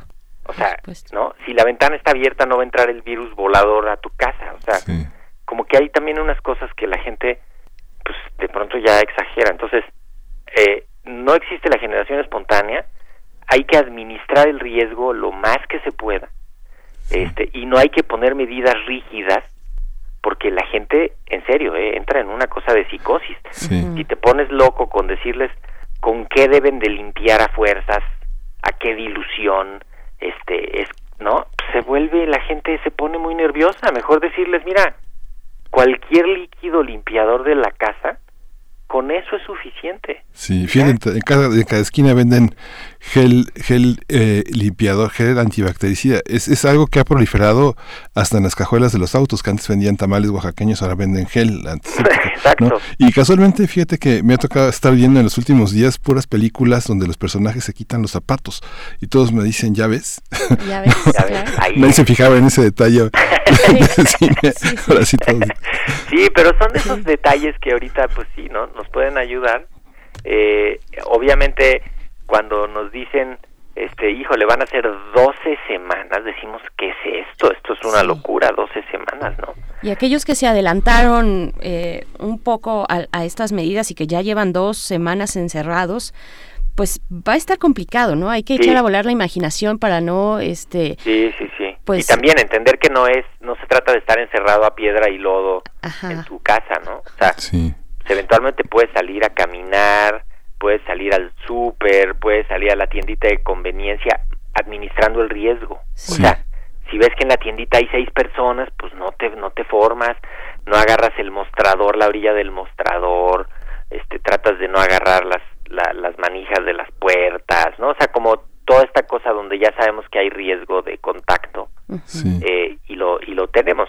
Viene también es como como decir, bueno, pues qué prefieres, ¿no? O sea, preferimos eh, cuatro semanas crueles, este, muy desgastantes, con, con muchos pacientes que ya ni siquiera puedan llegar a los hospitales, con una tragedia en cada familia, ¿no?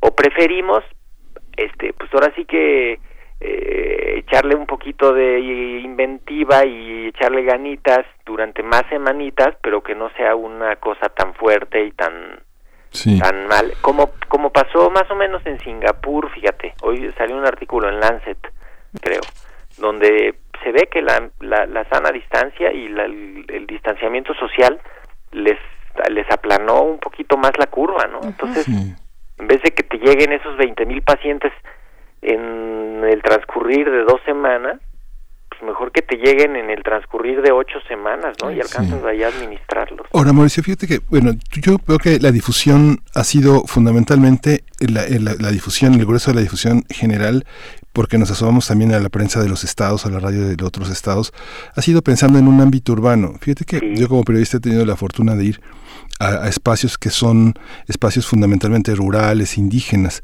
Y a veces la hora de dormir se prepara hasta con una hora y media de anticipación. Me ha tocado ver enfermos porque, bueno, cuando fue el, movimiento zapatista en 94, tuve la oportunidad de recorrer con muchos compañeros muchos lugares en los que había muchos ancianos a los que se les tenía que administrar muchos cuidados, muchas, muchos enfermos, pero es muy impresionante. las habitaciones, el cuarto, la casa es un claro. Entonces, cuando se prepara, sí, y se, pero cuando se prepara el tema de dormir, parece que empiezan a levantarse como paredes, paredes de tela, espacios donde la circulación es restringida, donde digamos se administra el pudor, ¿no? Donde se separan a los niños de las niñas, a los niños de los adolescentes, de los de las parejas, este, de los padres, de los abuelos y toda la casa empieza a tener muros y paredes y parece que en ese claro que había en la mañana ahora está una casa muy estructurada. Hay esa parte, hay esa cultura entre nosotros, ¿no? De, cuidar al enfermo, aunque nada más tengas un cuarto. Sí, este, ¿no?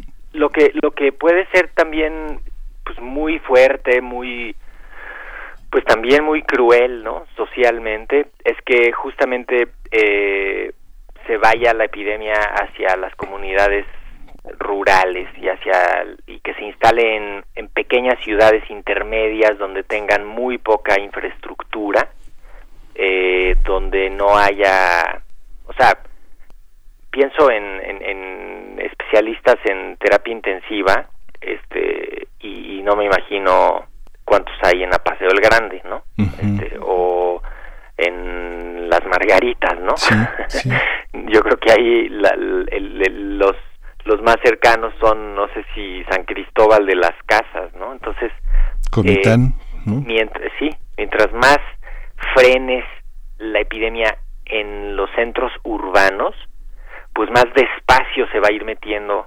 hacia ya todos los rincones, ¿no? Este, entonces, ahí, por ejemplo, hay muchas comunidades en el Estado de México que son son pobres, son indígenas, están abandonadas por los gobiernos desde hace tiempo y tienen mucho vínculo con, con Toluca, tienen mucho vínculo con Valle de Bravo, este, son como centros, polos de desarrollo que, pues, que el fin de semana converge ahí mucha gente y luego regresan a sus comunidades, ¿no? Entonces ahí sí tienes que tener muchísimo cuidado para que la epidemia no se te vaya a meter fuerte a los a los rincones más desfavorecidos, ¿no? Porque pues ahí, o sea, ahí puede tener consecuencias eh, devastadoras, sobre todo si hay pues, niños desnutridos, este, mucho enfermo crónico, mucho anciano, mucho, ¿no?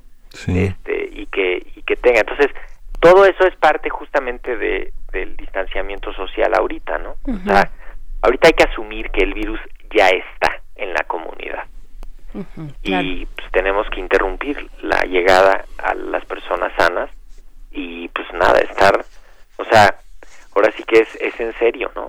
Eh, el espejo de Italia, también para que vean que no estamos mal, ¿eh? Italia se tardó en hacer esto cuando ya tenía, este, pues creo que sí, ya tenía más de 1500 casos, ¿no? Sí, ayer lo presentaba Hugo López Ayer lo presentó Hugo muy, muy clarito, ¿no? O sea, decía, miren, Italia hizo estas maniobras, las mismas que estamos haciendo ahorita nosotros con poquitos casos, eh, las hizo eh, Estados Unidos con dos, Italia con dos mil y cacho, todos con más de mil casos, ¿no? Sí, sí. y México con 300 dice, espérense, vamos a cerrarle, ¿no? Que es también un equilibrio muy cuidadoso eh, que se debe atender ante pues las necesidades económicas, que por sí el panorama global pues está eh, adverso como pocas veces. Hay que cuidar la economía local. Yo también quiero preguntarte, antes de que se nos vaya el tiempo, eh, acerca de las disposiciones de la UNAM, eh, este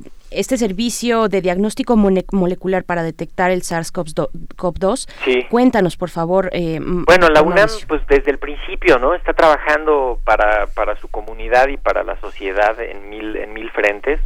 E información, este, charlas, este, estrategias, eh, planes operativos, ¿no? Este, apoyando la toma de decisiones, etcétera. Entonces, pues parte de ese participando en paneles y en grupos de expertos, ¿no? Desde los primeros días, varios expertos de la UNAM han estado metidos también en, en los en los grupos de expertos técnicos, ¿no? Que ha convocado la Secretaría de Salud, pero justamente como como conscientes de pues de que el cuello de botella puede ser en algunos momentos el, el diagnóstico de los casos a través del laboratorio, pues la UNAM desde el principio se, se acercó al INDRE y se preparó con el INDRE para pues capacitación y para reconocimiento de, de pruebas y esto. Y entonces eh, ahora abrió ya hacia la comunidad universitaria que tenga su credencial, su tira de materia, su talón de pago, su lo que sea, este y que y que pudiera resultarle de utilidad que le que le ayuden y le tomen una muestra. Eh, que ahorita pues sí ciertamente estará concentrado hacia el hacia el campus central. Esperamos que pues que la infraestructura pueda de pronto ir creciendo y, continuar apoyando eh, a esta eh, con esta labor es importante también aclararle a la gente que, que los estudiantes de la UNAM, por ser estudiantes de la UNAM, tienen acceso al Instituto Mexicano del Seguro Social. Los trabajadores tienen acceso al ISTE. Eh, o sea, tampoco es de que estuviera desprotegida la, la población, la, población de la UNAM. Este, y entonces fuera nosotros fuéramos este ayudarles y a salvar con el diagnóstico. Entonces, esa parte es importante porque el IMSS tiene sitios donde están haciendo diagnóstico de esto, el ISTE también, eh, y hay que pues, también hay que contemplarlo, no, no que no se sienta desprotegida la comunidad en algún momento, porque finalmente pues tiene la cobija de esas dos instituciones. Entonces poco a poco se, se pensó en implementar esta estrategia, son poquitos la, la capacidad de diagnóstico que se tiene, va a ser un cuello de botella en el mundo los siguientes días, tampoco se crean que hay este materiales suficientes para hacer todas las pruebas que está haciendo todo el mundo al mismo tiempo. ¿Qué es lo que complica la prueba? ¿Qué es lo que hizo Corea del Sur también, por ejemplo, que sí hizo pruebas de manera más masiva? Para el caso de la UNAM hay que aclarar nada más que eso que se atenderá, se dará prioridad solamente a quienes tengan una infección respiratoria, que no tiene mucho sentido de que si uno se, se encuentra bien, se, se, siente sano, pues ir a hacerse una prueba, porque pues no, no, no, solamente no, no, no, no, además la prueba no la prueba no, no, no ayuda para un criterio clínico, ¿eh? O sea, no es de que si la prueba es negativa hacemos una cosa y si es positiva hacemos otra. A los dos los vas a meter por igual y los vas a vigilar por igual y les vas a controlar la fiebre. Como que ahí también hay una parte que la gente cree que que ya teniendo la prueba es, es una cosa muy simbólica. Luego ahí Miguel Ángel, échate una pensada en eso, ¿no? Como como que la gente cree que ya con la prueba o, o, se salva o se condena, pero pues no, estrictamente el manejo es el mismo, ¿no? Con prueba o sin prueba. La prueba es una prueba para vigilancia epidemiológica, básicamente. O sea, no es, no es de, o sea, a lo mucho te puede decir, pues tienes influenza, ¿no? Y, y entonces no es COVID, es de influenza y ya con eso te salvaste, ¿no? Pero que tampoco te salvas. Entonces, eh, eh, eso es, eso es importante también que lo vea. Y el asunto, pues es que en el proceso de las muestras entran muchos materiales que vienen de muchos lugares del mundo y que pues que implican cadenas de producción y distribución y eso y pues no se están dando abasto en el mundo. O sea imagínate todo lo que ya se usó para China ahora todo lo que se está usando en Europa y en Estados Unidos al mismo tiempo y espérate Latinoamérica que, que empiece a jalar también. Entonces pues no o sea es, es como como cuando se acaban los los productos, ¿no? O sea, no no hay no hay fábricas que aguanten tanto. Por eso también no hay que depositarle tanta esperanza a la a la prueba ni ni clavarse tanto con la idea de que es que con la prueba se nos hubiéramos salvado de esta desgracia. Pues claro que no. Lo importante es que la gente se conecte con la interrupción del virus en la comunidad y que con eso identificar a los enfermos, evitar que contagien, lavarnos las manos y estar con la cabeza hacia el frente, ¿no? Sí, claro. Mira, solamente, perdón que, que, te interrumpa Miguel Ángel, pero es que nos comentan aquí en redes algo importante. Para los casos asintomáticos, en esta cuestión de la prueba, uno, si uno tiene síntomas, pues bueno, hay todo un procedimiento, llamar a una línea telefónica, mm. le hacen a uno una, una llamada de regreso pocos minutos después y ya este, hacen un, primer acercamiento. Pero para aquellos que son asintomáticos, nos pregunta Alfonso de Alba eh, Arcos que si tiene, eh, es, es un poco tener certeza de que no eres vector contagioso. No, pero bueno, sí, sí tendría mucha lógica si hubiera pruebas suficientes, ¿no? Pero también podría ser que en el momento que te la tomaron, como eres asintomático y se supone que tu enfermedad iría evolucionando, ¿no? Entonces puede ser que en ese momento tenías tan poquitos virus que ni siquiera los detectó la prueba, eh, pero dentro de unas horas ya tienes, ¿no? O sea, tampoco es a los asintomáticos no, eh, no terminamos de saber cómo qué instrucciones darles ni cómo ni cómo decirles, ¿no? Yo ahorita lo que he estado pensando y lo que hemos platicado es que si eres con, eres un contacto asintomático de un caso, pues sí, o sea, preocúpate, ¿no?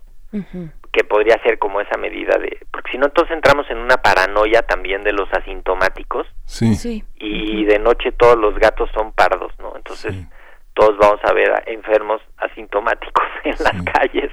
Y pues tampoco, ¿no? O sea, porque pues ahí sí tiene que haber un límite, entonces hay que darle prioridad a los enfermos con síntomas, a los que de este grupo además a los que tengan riesgos para para que pues, se les hagan las pruebas y se y se tenga, pero sí eh, eh, si hubiera muchísimas pruebas de sobra pues podríamos estarnos haciendo tres pruebas al día, pero eso no va a poder ser, ¿no? hay que también hay que administrar los recursos, por eso ahorita el que tenga el menor dato de un catarrito que extreme precauciones, que no contagie a nadie, que no se acerque a la gente, este, que no esté en lugares concurridos y tal y que se cuide y, y, vigile la evolución de su enfermedad. Sí. Bueno, una última pregunta. Esta, Este tema que ha sido difícil eh, para que los algunos gobernadores se integren al sistema de salud que propuso el INSABI, esta, ¿estas precauciones son obligatorias, son federales, sin importar la actitud que haya tomado algún gobierno local frente a al tema de la salud, del sistema de salud? Sí, pues mira, y lo, lo ideal en un principio sería que todos estuvieran sí alineados a la estrategia general, pero también es cierto que va a haber epidemias diferenciadas en los estados. Entonces, seguramente un gobernador que ve que en su hospital, o sea, que ve que en su estado hay, pues qué sé yo, hay 5 millones de personas y hay este 10 especialistas en terapia intensiva y tienen menos de 100 camas, ¿no? pues sí, mejor manda unas medidas más extremas antes y se protege desde antes y, y seguramente van a van a empezar a haber toma de decisiones diferenciadas de acuerdo a las a las condiciones locales, lo que podría ser pues, útil y bueno, ¿no? Y hablaría de que pues justo los estados son soberanos también, ¿no? Claro. No como el pleito este en Veracruz que un presidente municipal dijo que iba a hacer tal cosa, pero otro le dijo que el gobernador creo que le dijo que no, este, no, no lo hagas y el otro le dijo sí lo hago y entonces ya traen pleito ahí porque se apellidan no sé qué, este, entonces pues tampoco se trata de eso, ¿no? Ahorita sí hay que enfriar la politiquería y hay que enfriar las filias y las fobias, este, y dejar esto en manos de los técnicos que son los que pueden ayudar, pero también se va a ver qué estados tienen pues, tienen gente incompetente en, en, sus en sus en sus instituciones y como responsables de la salud y pues se va a ver que eso cuesta ¿eh? o sea que pusieron al primo del cuate de tal y que es el director de epidemiología de no sé qué sector así en algún estado que seguro debe de ocurrir y que no sabe responder a una situación así. Entonces, pues sí, hay que, o sea, también eso nos va a servir para decir, sí, en, en las cosas de salud necesitamos puro picudo, ¿no? Así es.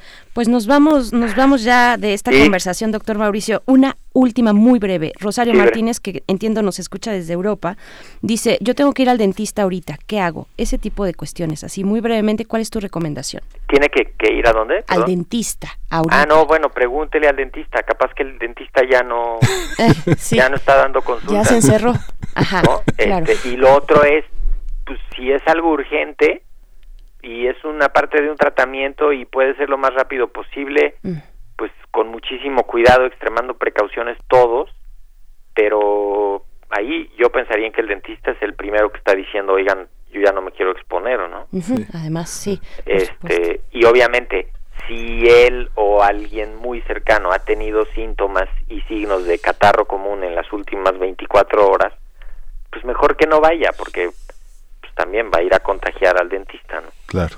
Pero justo todos los que tengan citas de seguimiento, de surtir medicamentos y eso, hablen a sus instituciones, busquen en las páginas de internet, busquen en las redes, porque seguramente se están cambiando de lugar las, eh, las consultas así ordinarias, se están reprogramando, se están generando estrategias para surtir recetas y medicamentos, eh, y eso, pues a eso sí hay que estar bien pendientes ahorita, ¿no? Porque es sobre todo en las en las ciudades este donde está la, la mayor parte de la gente pero pues ahí vamos viendo cómo evoluciona Así es. Pues bueno, tu cuenta de Twitter es Mau Rodríguez. Arroba Mau Rodríguez.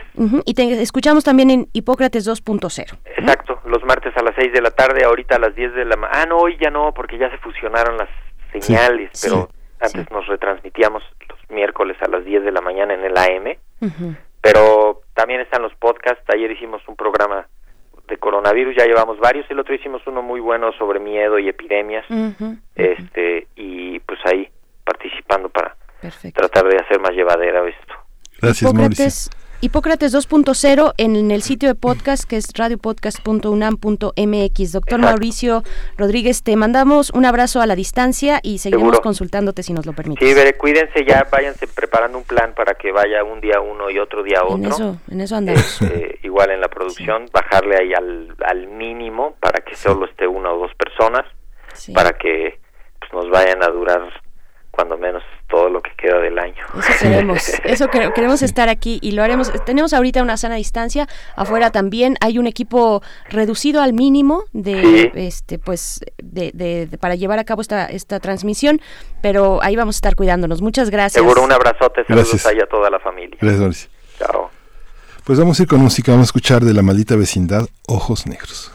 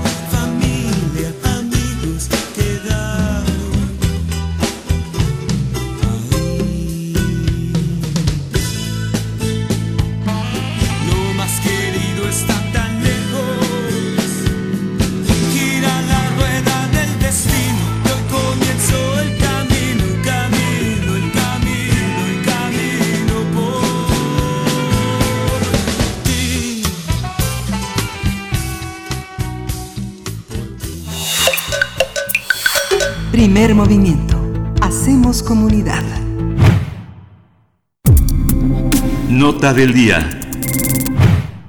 Ante la declaratoria de la fase 2 por la pandemia del nuevo coronavirus, muchas empresas han adoptado medidas o comienzan a implementar decisiones que podrían afectar los derechos de sus empleados. Aunque muchos centros de trabajo han pedido a sus empleados laborar desde sus hogares a través del llamado teletrabajo o trabajo a distancia, no todas las personas asalariadas pueden hacerlo a través de esa modalidad. En la actual contingencia, algunas empresas también han realizado recortes de empleos o han impuesto un programa por ausencia de 30 días sin goce de sueldo y el panorama para las personas que trabajan en la economía informal es aún más incierto. De acuerdo con la Organización Internacional del Trabajo, con el embate que sufrirá la economía mundial por la pandemia de la enfermedad COVID-19, se perderán 25 millones de empleos.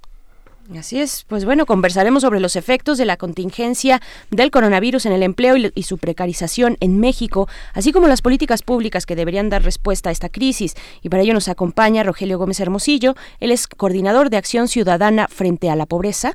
Esta es una iniciativa de la sociedad civil organizada, integrada por más de 60 organizaciones de todo el país, para impulsar acciones efectivas en cuestiones de pobreza y desigualdad. Te damos la bienvenida y, pues bueno, agradecemos tu colaboración, eh, Rogelio Gómez Hermosillo has estado en varias ocasiones aquí en Primer Movimiento. ¿Cómo estás? Bien, muy bien, Berenice, como se puede estar ahorita, pero muy bien en lo, que cabe. Muchísimas gracias y con mucho gusto. Pues, pues, pues gracias. Eh, también, eh, pues este tema importante, un impacto importante que tendrá esta situación de eh, contingencia del COVID-19. ¿Cuál es el panorama que se, que se empieza a ver respecto al empleo, las economías, qué tipo de economías, cómo lo estás viendo? Mira, como habíamos venido comentando en otras ocasiones, eh, esta emergencia de, del COVID-19 eh, se cae, digamos, en un contexto de un mundo del trabajo, de estructuras del trabajo que se han ido precarizando, que son fábricas de pobreza en muchos casos, como habíamos comentado. Entonces, eh, las necesarias y, por supuesto, totalmente justificables medidas para tratar de contener y evitar, digamos, mayores daños por parte de este, esta pandemia, pues llevan entonces con esto que no nos movamos, de que de que haya un se le se prohíban, se eliminen todos los eventos públicos donde se congregan personas y por lo tanto entonces afectan una serie de, de industrias y de sectores, claramente uno que se, que se nota mucho pues es el restaurantero, pero también el turístico, pero son muchísimos, ¿no? Porque muchos procesos de, trabajo pues dependen de la movilidad de las personas y de sus de sus costumbres normales y eso es lo que quedó alterado. Pero eso se da en un contexto donde ya de por sí había mucho riesgo, entonces nosotros eh, identificamos, digamos, para, para empezar a cuantificar por dónde anda el riesgo laboral, dónde anda la emergencia laboral que tiene que ser atendida, eh, 40 millones de personas que serían, por un lado, el tamaño del desempleo, siete, siete millones setecientas mil personas que no tienen trabajo y que por lo tanto pues están en una condición de no de, de mucha de mucha necesidad.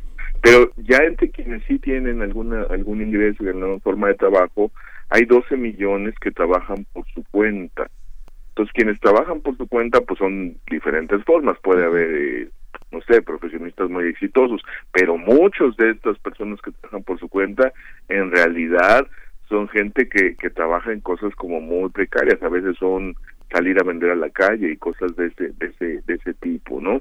Entonces, al trabajar por su cuenta, pues no tienen a quién pedirle permiso, no tienen a quién pedirle condiciones distintas, o pago por trabajo desde casa, son, ellos mismos eh, dependen, digamos, de y luego ya en quienes tienen empleo, 21 millones de, de, personas que tienen empleo, que son el 40, por el, 60% de todos los que tienen un empleo, trabajan en micro y en y en y en y en pequeñas empresas. Estas empresas, insisto, también puede haber algunas que funcionen muy bien y que tengan que tengan condición, pero la gran mayoría de las micro y las pequeñas empresas pues no tienen reservas, no tienen un, un contexto digamos económico, van saliendo poco a poco van saliendo como van pudiendo y entonces claramente cualquier eh, situación económica, cualquier shock, como le dicen, cualquier golpe como el que esta pandemia le está dando a la economía, mm, sumada además con lo que venía la caída de los precios del petróleo y entonces la baja de los ingresos gubernamentales, en fin, una serie de, retos que se presentaron en este momento y que y que generan un panorama muy adverso en un insisto en un mundo del trabajo que ya presentaba situaciones muy graves. Entonces sí es muy importante eh, entender que además de la situación de salud tenemos una situación en el mundo del trabajo en la economía pero para quienes menos tienen que es muy grave. Sí, fíjate, Rogelio, que a veces uno por toda la deformación profesional que uno tiene, eh, pregunta muchas cosas que aparentemente no son de tu, de tu incumbencia, ¿no? Pero a veces yo le pregunto a mucha gente, por ejemplo, no sé, en un restaurante que me gusta ir, este, le pregunto si su contrato es anual, si es eventual, mm. si tienen seguro, no sé, son cosas que a veces la gente se extraña que les preguntes, pero ayer justamente veía en, eh, en mi camino eh, rumbo a mi casa después del programa que había reuniones en algunos restaurantes pequeños y les decían a las personas, me quedaba a escuchar, que les iban a conservar su trabajo, que no tuvieran temor de que allí iba a estar su lugar, pero que tenían que cerrar, ¿no? Toda esta parte donde no haya dónde ir, donde la gente vive de las propinas, ¿qué se espera? Que, digamos, ¿qué se espera de esto? ¿Cómo, cómo enfrentarlo? Pues, es que eh, pues ahorita no sabemos cómo. O sea, México no tiene, es que esa es la otra y nos llega esta emergencia sin un sistema de protección social, no tenemos un mecanismo, por ejemplo, tipo seguro de desempleo o un ingreso garantizado en caso de que te quedes sin tu sin tu trabajo, alguna forma pues de, de, mantenerte. Y, y cuando la, la gente la mandan a su casa sin sueldo, pues así que hace, porque si la mandan con sueldo, pues está bien, digamos, ¿no? Ahora ya a ver cuánto aguantan las empresas, no, no, no quiero sonar irresponsable, no es un asunto aquí de caridad, es cómo se hace para que de veras podamos aguantar, porque además esto no es de cuatro semanas, o sea, esto no es un mes o dos, no, no sabemos cuánto puede ser, pero yo creo que tenemos que irnos mentalizando que, que, que esta situación nos va a acompañar por un tiempo más largo del que querríamos. Yo no pondría meses, pero varios. Entonces, eh, eh, esto del contrato que mencionas, nosotros también lo, lo comentábamos, digamos, hay un conjunto de gente grande, la mitad de quienes tienen empleo no tienen contrato escrito o tienen contratos temporales, entonces no tienen estabilidad, pueden ser despedidos sin ningún tipo de indemnización. En el caso de que se despido, pues esto que comentabas es otra cosa, es una como de paremos, es el paro técnico, pero el paro técnico que se, existe en la ley tiene una serie de condiciones y de situaciones que se deben cubrir, pero digamos, el, nuestro punto es el, el mundo del trabajo con su condición grave que está en México, que hemos comentado que es las peores de América Latina, ya no ya no digamos comparada con, con Europa y otros lugares, eh, coloca que esta pandemia pues tenga un efecto mucho más mucho más devastador. Por ejemplo, toda la gente que que vive al día habíamos habíamos comentado que casi la mitad de las de las personas que tienen empleo no no ganan lo suficiente para mantener a su familia, son casi 15 millones de personas. Y luego quienes trabajan por su cuenta son otros 6 millones de personas que tampoco sacan lo suficiente para para para su familia. Es decir, hay ahí 20 más de 20 millones de personas, 21 que que claramente viven al día, yo diría, no salen, pues en realidad no les alcanza. Entonces, con cualquier caidita de ingresos, lo que comentabas, el tema de las propinas, muchas, por ejemplo, un restaurante eh, responsable que no que no despida a sus trabajadores y les mantenga el salario, sí les va a mantener el salario mínimo porque a ti te paguen los restaurantes, te paga un salario muy bajo y se se dice se compensa con las propinas, o más bien se, se se incrementa con las propinas, el ingreso real es mucho mayor sobre todo en buenos lugares donde las propinas pueden ser el triple o el cuádruple lo que les paguen. Sí, pues, pero ahora no va a haber propinas, por poner solo ese ejemplo. Entonces, a esto que nos acostumbramos, estos modelos justo de decir, el salario es tal, pero pues con las propinas tales. Bueno, voy a pagarte así, pero no, o, no te voy a dar seguridad social. Ahorita que, que, el, que el problema es la salud, todas estas personas, 27 millones de personas que no tienen acceso a servicios de salud, de la seguridad social, 12 millones pues porque trabajan por su cuenta y ahí el 99% no se afilia, la seguridad social no está afiliada, eh, trabaja por su cuenta y no, ahora sigue como patrón no se autoafilia y eh, 15 millones que sí tienen empleo y que, quien los contrata, quien, les da el trabajo, la entidad empleadora les debe dar la seguridad social, no, no, no, no cumple con eso. Entonces, ahora que vamos a necesitar salud para todos, bueno, no, no para todos, pero que digamos, todos estamos en riesgo y las personas que lleguen a necesitar el servicio, pues muchas de ellas no tienen seguridad social. Entonces, si digamos, de ahí vienen ya algunas de las propuestas que estamos empezando a, procesar, ¿no? Que todo mundo pueda ser atendido independientemente de su condición de su régimen de contratación y si está en el IMSS, en el ISTE o si no tiene ninguna de estas cosas, ¿no? Claro, y, este, y esta epidemia, bueno, esta pandemia eh, eh, ha sido muy reveladora por si necesitáramos tener más elementos para saber que este mundo es un mundo desigual y, y, vamos a ver cómo, si bien hay países que, que están en graves problemas de contagio, también tienen, pienso en países europeos, pienso en Alemania, eh, en, en, otros países desarrollados, también tienen un andamiaje de seguridad social mucho más sólido del que, del que tienen otros países. ¿Cómo estamos en ese sentido nosotros? ¿Cómo está, por ejemplo, Estados Unidos, que lo que pase allá pues nos va a repercutir y lo sabemos y siempre ha sido así, eh, respecto a su sistema de salud que pueda atender, pero también eh, atender las cuestiones evidentemente de, propias de la pandemia, pero también los estímulos económicos que está dando el gobierno de Estados Unidos, ¿no? Claro, Mira, eh, son dos cosas, ¿no?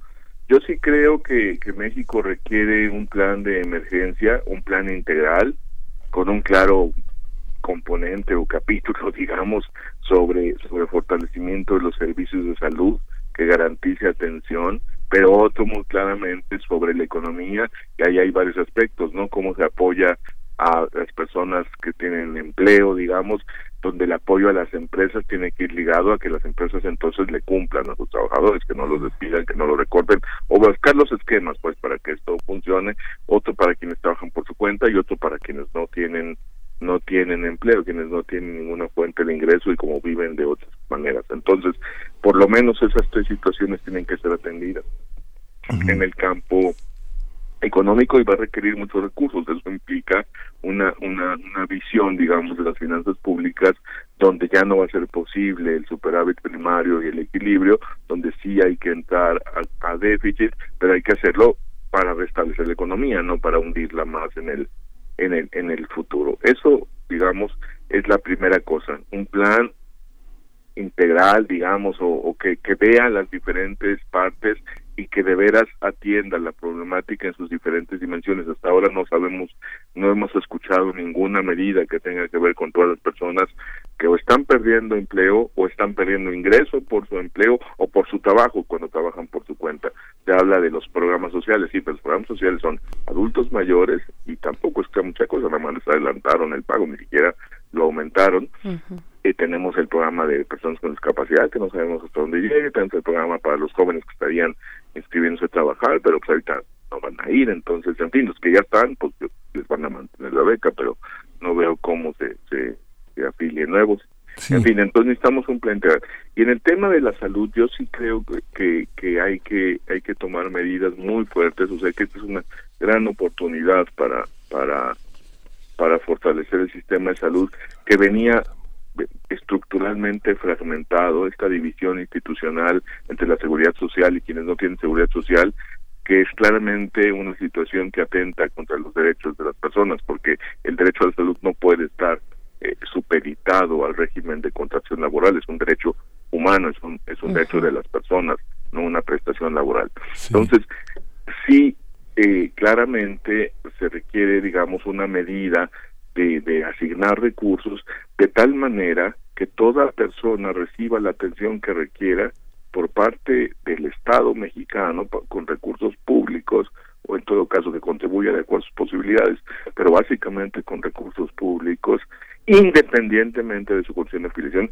Y para ser muy claro, que toda persona que tenga eh, el virus pueda ser atendido en la clínica del IMSS, del ISTE, de Pemex, de la Secretaría de Salud, de lo que sea, que esté disponible, que le garantice el mismo tratamiento independientemente de su situación económica, de sus ingresos, de su condición laboral y por supuesto de su raza, de su género, etcétera, para eh, de su digamos para para que garanticemos el derecho el derecho a la salud. Esto por supuesto implica recursos, no, no, son nada más de, quebrar al insualiste, se tendría que pagar por parte del Estado mexicano, hay que asignar recursos estos son dos propuestas claramente en el sentido de, eh, de poder enfrentar con medidas de fondo esta situación. Oye, Rogelio, fíjate que bueno, se nos, acaba el tiempo, pero quiero hacerte una pregunta más. Es que a mí me dejó muy marcada el acto teatral que hace el presidente cuando saca de su saco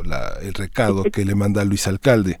Porque si uno ve el origen, digamos, eh, ideológico, social de una Secretaría del Trabajo como la que hay, uno pensaría, y, pienso eh, en función también de lo que vi en, en, la, en la gente que está reunida y le están dando la mala noticia de que van a parar, el trabajo, eh, digamos, hay una parte, apelar a la ética de los empresarios, pero hay otra parte que también es generar sindicatos en pequeñas, en pequeñas, en pequeños lugares, sindicatos que no sean blancos, ¿no? Sindicatos auténticos donde los trabajadores puedan decir queremos no estar asegurados nada más cinco para que este te, te cures en salud, sino los 25 empleados queremos estar afiliados y, y hicimos una organización sindical. ¿Tú crees que esto sea de los panoramas, panoramas que podamos ver en el futuro? Yo creo que sí, que al futuro sí, pero digamos en esta emergencia pues ya no nos dio tiempo, pero pero el enfoque sí, sí, Miguel Ángel, o sea, este es un asunto de derechos laborales, la ley se tiene que cumplir, entonces sí, la Secretaría del Trabajo tiene que hacer su chamba, hay que ver cómo, pero no puede haber despidos nada más porque estamos en crisis. Y, la, y insisto, las reducciones salariales son posibles, los paros técnicos son posibles en ciertas condiciones económicas, pero hay que cumplir todos los requisitos de ello y el llamado sí sería a que las empresas no vean el recorte de trabajadores como la única opción, digamos, hay que apretar el cinturón para todos lados, ¿no? Claro, sí, pues muchísimas gracias, Rogelio. Tenemos que irnos, pero bueno, vamos a seguir en este tema. Yo creo que hay mucho que hay mucho que pensar, ¿no? Sí, muchos aprendizajes que vamos a tener después de este momento. Ojalá nos alcancen esos, esos aprendizajes para reformular las condiciones de trabajo en nuestro país. Rogelio Gómez Hermosillo, te, te agradecemos, te mandamos un abrazo. Muchísimas gracias, muy buenos días. Hasta pronto, Rogelio. Hasta pronto. Bueno, nos vamos ya al corte de la hora, son las nueve con un minuto y nos despedimos de la radio Nicolaita, seguimos en el 96.1 de FM. Encuentra la música de primer movimiento día a día en el Spotify de Radio UNAM y agréganos a tus favoritos.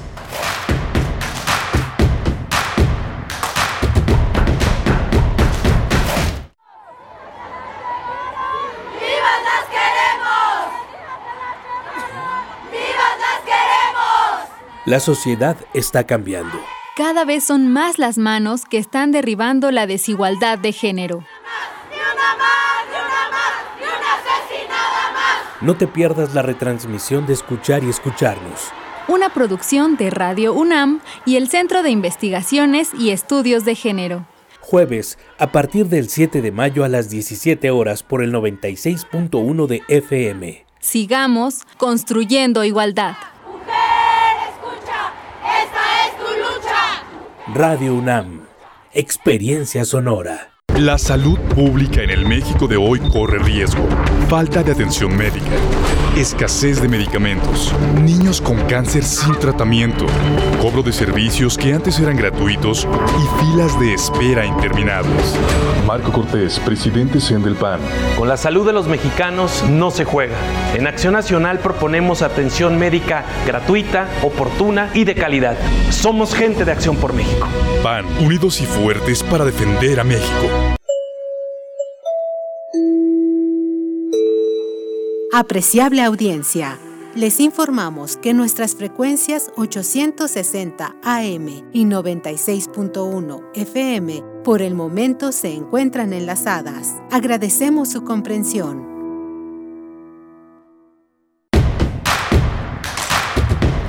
Síguenos en redes sociales. Encuéntranos en Facebook como Primer Movimiento y en Twitter como arroba PMovimiento. Hagamos comunidad.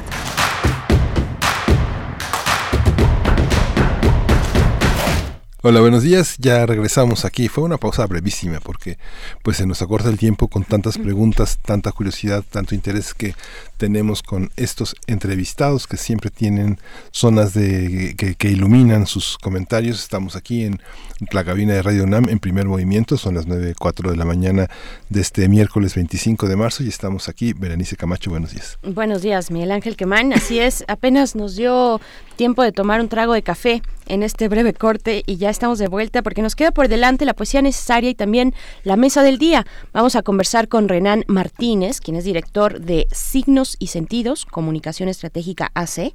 Es analista de medios, comunicador comunitario independiente, zapoteca por autoadscripción, creador de periodismos, plan de comunicación y reporteo para medios durante la emergencia.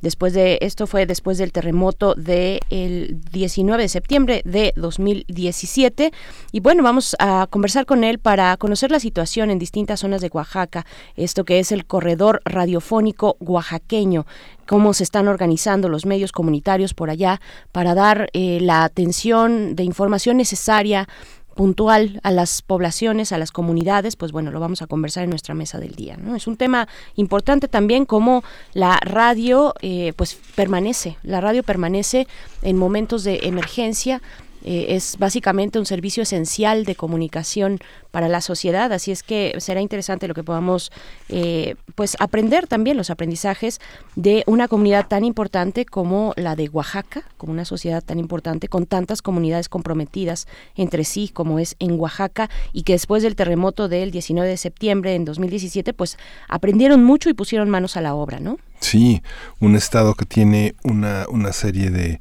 de, espacios limítrofes culturales que son también regionales y que, y que llegan prácticamente hasta casi, casi la, cultura centroamericana desde, desde el Istmo. Y bueno, vamos a hablarlo con Renan Martínez, que es un periodista que ha logrado construir un propio espacio para visualizar la realidad oaxaqueña. Vamos a tener también en un rato más a 150 años de la tabla periódica Hoy vamos a hablar sobre el germanio, que es el pionero de la electrónica, en la voz del doctor Plinio Sosa, quien es un académico de la Facultad de Química, está dedicado a la docencia y a la divulgación, y pues ha estado con nosotros en, esta, en este largo periplo alrededor de la tabla periódica. Así es, pues bueno, saludamos también a quienes nos escriben en redes sociales. R. Guillermo dice, las pandemias nos enseñan el valor del ahorro. Las pequeñas empresas debemos y podemos prever los sucesos e-, en la economía. También Margeven nos saluda por acá. Miguel Ángel Gemirán está también presente. Alfonso de Alba Arcos desde muy temprano. Eh, y en fin, todos los que están ahí. Rosario Martínez. Este, dice, no estoy en Europa, estoy en Metepec. Pues es que hay alguien que nos está escribiendo y, que nos ha dicho, cuando, cuando hemos hablado de quitarse los zapatos y que es una práctica en Japón, nos dice también que en algún lugar, algún país nórdico donde ella vive, también se realiza esa costumbre. ¿Quién es? ¿Quién eres tú que nos, que nos ha dicho eso? Discúlpame, Rosario Martínez, eh, por la confusión, pero sí hay una radio escucha que, que nos escribe también constantemente y nos ha dado pues algunas indicaciones de, de cómo se está viviendo por allá. En fin, desde donde estén, desde donde estén, cuéntenos su experiencia frente a este encierro, si es que lo están llevando a cabo, hay que cuidarse, hay que mantenerse en casa en la medida de nuestras posibilidades y salir solo para lo esencial. Lo esencial sin caer en pánico tampoco, pero sí en un entendimiento de sentido común sobre lo que está pasando. Pues bueno, vamos eh, ya con lo siguiente, que es la poesía necesaria de esta mañana. Primer movimiento. Hacemos comunidad. Es hora de Poesía Necesaria. La poesía de esta mañana corresponde al escritor ecuatoriano Iván Carvajal, que nació en 1948, uno de los grandes de la poesía latinoamericana. Eh, por ejemplo, Raimundo Mier hizo una nota introductoria a este poeta, a este escritor, Iván Carvajal, que se encuentra en los materiales de lectura de la UNAM y describe la poesía de Iván Carvajal de esta manera. Dice, intersticio y oblicuidad del movimiento, el despoblamiento de la imagen, su precipitación en el lenguaje rítmico de una evocación sin origen. La palabra de Iván Carvajal constituye una escritura que restaura para nosotros esa violencia originaria de la palabra como ritual secularizado. Bueno, eso es lo que escribe Raimundo Mier en su nota introductoria sobre Iván Carvajal. Escucharemos el poema Noches y después vamos a acompañarlo con algunos guitarrazos, guitarrazos seductores para este miércoles con los Pixies. Lo que vamos a escuchar, una de mis canciones favoritas, Hey, de los Pixies, pero antes Noche con Iván Carvajal, que pueden encontrar en los materiales de lectura. Repito, material de. Ahí está la sección de poesía moderna. Pues bueno, vamos con esto que es Noche. Cabalgar sobre este duro espinazo sobre la áspera cresta erizada de espadas, encaramados sobre lomo de espinos, ahorcajadas sobre las lunas menguantes, dejándose llevar por los cascos febriles, por los espasmos de la noche, arrastrando las consecuencias de estas patas poderosas, ajenas a toda decisión y sin fines precisos, en los disturbios de la conciencia. ¿Cómo no hacerlo? Resbalando por esta piel de granito, en la sorda batalla de los chasquidos metálicos. Este rechinar parte de un tajo, la encrucijada en que se anudan los caminos. ¿Cómo no escapar de este cielo de aluminio y alquitrán, el séptimo cielo del granizo que se estrella contra los farallones y eleva a himno el aullido de las víctimas. A los vientos, a los vientos, devoran las aristas de los cuerpos, los gemidos se confunden allá abajo, en el estrépito que emerge de las catedrales.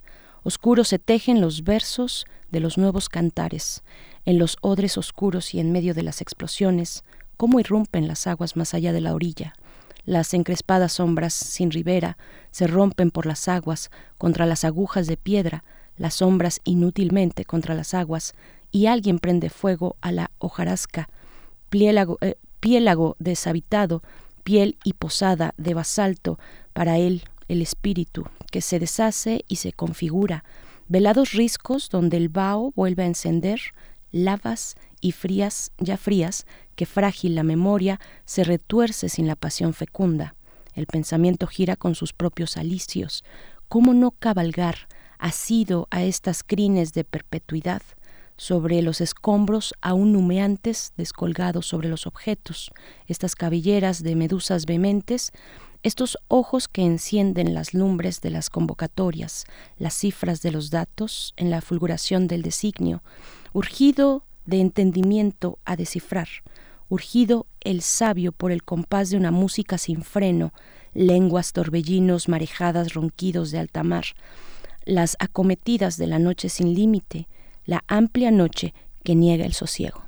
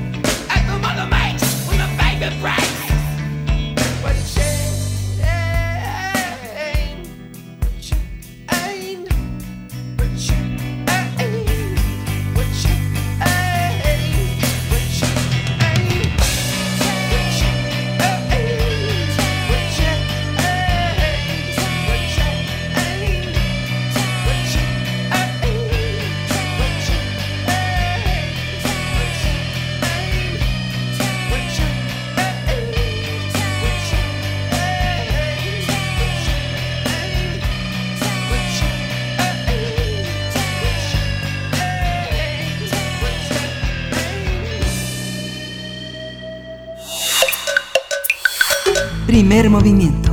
Hacemos comunidad. La mesa del día. Con el propósito de fomentar el uso del zapoteco fue creado un corredor radiofónico en la región del Valle Central y la costa de Oaxaca. El proyecto fue creado por Renan Martínez y abarca desde Cimatlán hasta San Pablo Villa de Mitla. Cada sábado, el corredor radiofónico difundirá, a partir del 18 de abril, la revista cultural Rehenaí, aquí y ahora. Es la traducción que en su segunda temporada comprende 22 programas en vivo que se abordarán el, eh, en el que se aborda el zapoteco. La transmisión se realizará al menos en 10 estaciones de radio que además reproducirán canciones, poemas y cuentos en esa y en otras lenguas del país. Para Renan Martínez, la propuesta del corredor es fomentar el zapoteco de cara al diseño de las lenguas indígenas. Ante la actual contingencia por el COVID-19 y sus efectos en las comunidades por el golpe económico en materia turística, el proyecto también prepara un programa especial para los siguientes días. Conversaremos sobre este proyecto y la, fundación, la función social de la radio en comunidades de Oaxaca. Y nos acompaña en la línea Renan Martínez, él es director de Signos y Sentidos, Comunicación Estratégica AC, es analista de medios, comunicador comunitario independiente, zapoteca por autoadscripción, creador de eh, periodismos, plan de comunicación y reporteo para medios durante la emergencia después de los terremotos del 2017 y para dar a conocer eh, también la situación en las distintas zonas de Oaxaca, te damos la bienvenida nos da mucho gusto poder conversar contigo, Renan Martínez. Muy buenos días. Muy buenos días, Berenice, Miguel Ángel, nuestros amigos de Primer Movimiento. Este, efectivamente, eh, estamos con esta iniciativa de fomentar el uso del zapoteco. Eh, permítanme comentarles, el, el asunto tiene un antecedente el año anterior, el año pasado durante el Año Internacional de las Lenguas Indígenas aquí en mi comunidad, San Pablo Villa de Mitla, en los valles centrales. Muy probablemente ustedes hayan visitado nuestra zona arqueológica, la segunda más importante, exacto, la segunda más importante del estado. Eh, bueno, aquí es, es, una población indígena zapoteca donde el uso de la lengua se está perdiendo. Y eh, con anterioridad ha habido algunos intentos de realizar programas de radio locales para enseñar zapoteco, que es un poco problemático hacerlo a través de la radio, es complejo, digamos. Eh, pero durante el Año Internacional de las Lenguas Indígenas decidí hacer un programa más bien festivo donde pudiéramos eh, platicar simplemente sobre nuestra lengua. Eh, da, eh, intenté obviar todas las resistencias. Aquí las personas te comentan si tú les preguntas que si hablan zapoteco te dicen eh, bueno lo entiendo pero no lo hablo. Y en realidad lo hablan y lo hacen en sus casas de manera muy íntima y había que sacarlo de las casas decía yo. Entonces al ponerlo en la radio eh, jugamos un poco a preguntarle a las personas que buscaran palabras para eh, cosas que actualmente no la tienen, como celular, avión, y nos fuimos por temas, por ejemplo, en el ámbito deportivo, trofeo, torneo, eh, uniforme, árbitro, competencia, en fin, cosas de ese tipo. Y la enorme sorpresa fue que tuvimos una reacción del público, tanto cuantitativa como cualitativamente, pues muy de alto impacto. Eh, las personas se involucraron, eh, a todos los conductores del programa nos, nos detenían en la calle, nos hacían preguntas. Eh, en alguna ocasión, alguna señora con una niña muy pequeña me alcanzó en la calle y me preguntó que cuál era el libro en lenguas de cuentos, en lenguas eh, indígenas que había yo recomendado, porque no le había dado tiempo a la niña de anotar. Entonces, ante eso, nuestras eh, radios locales, que fueron tres las que transmitieron, decidieron que el programa debería continuar por lo menos dos años más y que, este, bueno, habíamos recibido también llamadas de otras estaciones, de, perdón, de otras comunidades, donde nos decían, eh, en mi comunidad se dice de esta otra manera. Y ahí fue donde nació la idea de que eh, en condiciones de uso de lenguajes semejantes en otras comunidades, el programa podría tener el mismo efecto. y platicando con amigos de organizaciones que trabajan con las radios y amigos de otras radios, eh, pensamos que era interesante enlazarnos. Eh, y ya tomándolo mucho más con más seriedad y planificándolo, considerando que en diciembre mismo, cuando el programa terminaba, se había declarado en eh, la Asamblea General de la ONU el decenio de las lenguas indígenas, pues nos pareció importantísimo que si el modelo de comunicación que estábamos aplicando era realmente efectivo, podía ser útil a, cualquier comunidad. Entonces decidimos eh, aplicar el modelo en toda la región. Es una región de los valles centrales. esta región tiene tres valles. Este es uno de esos valles. Este mm, intentar, eh, digamos, monitorearlo y, tratar de demostrar que tenemos un, modelo efectivo. Y si fuera así, entonces tendríamos por delante 10 años para poder hacer un esfuerzo sostenido eh, y efectivo en esta región. Y particularmente también estamos involucrando a algunas pocas estaciones en otras regiones como la costa o la sierra, precisamente por personas que nos dicen, en mi pueblo se dice así. Entonces pensamos que también podemos aprender, queremos preguntar ahora también cómo se dice en tu pueblo. Y con ese modelo creo que podemos eh, contribuir de alguna manera más o menos significativa a la revaloración y la recuperación de nuestra, de nuestra lengua. Y en esas estamos. Ah, ahora que se eh, bueno, estamos por estrenar eh, esta nueva temporada de 22 programas que serían hasta diciembre del próximo año. Eh, pero ante la contingencia, bueno, ya estamos unidos, ya estamos, digamos, técnicamente preparados para transmitir a lo largo de todo el corredor y bueno, estamos simplemente modificando los contenidos y los objetivos. Vamos a añadir una serie de programas de acompañamiento y de información a propósito del, eh, del, virus, ¿no? esta, esta preocupación por el zapoteco, cuando tú te presentas, Renan, como zapoteco de autoadscripción, ¿quiere decir que el zapoteco no es tu lengua materna? Que no, el zapoteco no es, ¿qué, perdón? ¿No es tu lengua materna? No, no lo es. Yo nací en la Ciudad de México y conozco esta comunidad desde que estaba en el vientre de mi madre porque venía yo de vacaciones siempre tengo amigos desde la infancia y bueno, digamos que era como un poco como si como salir a la cuadra a jugar. claro. ¿Cuáles son, eh, Renan, digamos, a partir de, de los sismos del y no solamente de los sismos del 2017, pero eh, el, grado de comunidad, de, de, comunicación también, de solidaridad que se da en estados, en, en, estados con regiones como las de Oaxaca. Eh, frente a una emergencia como la que estamos, se activan esas redes de inmediato, ¿no? Hay una, hay un sentido de comunidad y que se vive día con día que es más o menos sencillo, y esa es más bien mi pregunta, qué tan sencillo es reactivar estas redes para una emergencia como la que estamos viviendo. Es complejo. Eh, yo creo que depende un poco de las comunidades y cómo fueron eh, afectadas por los sismos. Eh, en Juchitán entiendo que ahora sí están, digamos, esas redes reactivadas. Mm. Sin embargo, en comunidades, por lo menos de aquí en valles centrales, donde no hubo tantas afectaciones, eh, en realidad eh, permanece en estas horas el temor y la incertidumbre y de hecho, bueno, en aquel momento tampoco se generaron esas redes, ¿no? Eh, esta esta región también a diferencia de del istmo, en el istmo tenemos, digamos, en Salina Cruz un desarrollo industrial, en eh, Juchitán eh, eh, tenemos más eh, agro, desarrollo agrícola y pesquero.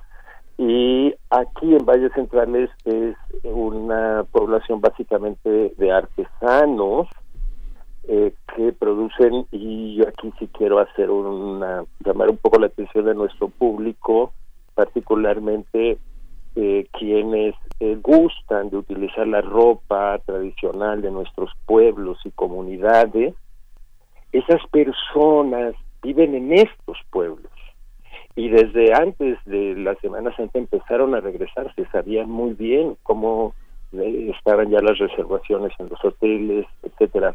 En comunidades como la mía se dice frecuentemente que vivimos del turismo que llega aquí, pero eso no es tan real. En realidad son los que fabrican las artesanías y salen a venderlos en todos los puntos turísticos importantes de este país. Entonces, el golpe económico aquí en este momento tiene a las personas, pues casi te puedo decir que este, en silencio y reflexionando muy seriamente su, futuro, ¿no? El radio va a ser como una gran oportunidad. Eh, nosotros aquí en Radio UNAM tenemos un programa que se llama Calme Cali, que que tú conoces. Es un, es un programa eh, de, este, donde se han expuesto las lenguas y bueno, las, la, la enorme variedad que tiene el, el, zapoteco, porque bueno, finalmente el tronco común de estas lenguas que ha puesto a trabajar a los antropólogos y a los arqueolingüistas en el tema ha, ha derivado en, eh, por ejemplo, todo lo que se habla en el norte, en la montaña, en el valle y, otras variaciones, pone a decir, a veces uno, uno escucha, sobre todo en los poetas, que dicen, no, eso no es zapoteco, ¿no? Porque digamos que es este Colutla, el Mitla, toda esta zona donde aparentemente el, zapoteco pues es el más inteligible porque es eh, tal vez eh, el origen de un centro urbano muy importante donde la lengua tuvo un gran desarrollo, pero hay otros donde pues los hablan zapotecos con mucho menos recursos, que tienen una, un, contacto con muchos medios más limitados. No sé, por ejemplo, decir en zapoteco de romo, decir licuadora, o decir batidora, o decir horno de microondas, pues tiene sus dificultades para la lengua, ¿no? apropiarse de ese tipo de objetos que no formaban parte de lo de la lengua antigua.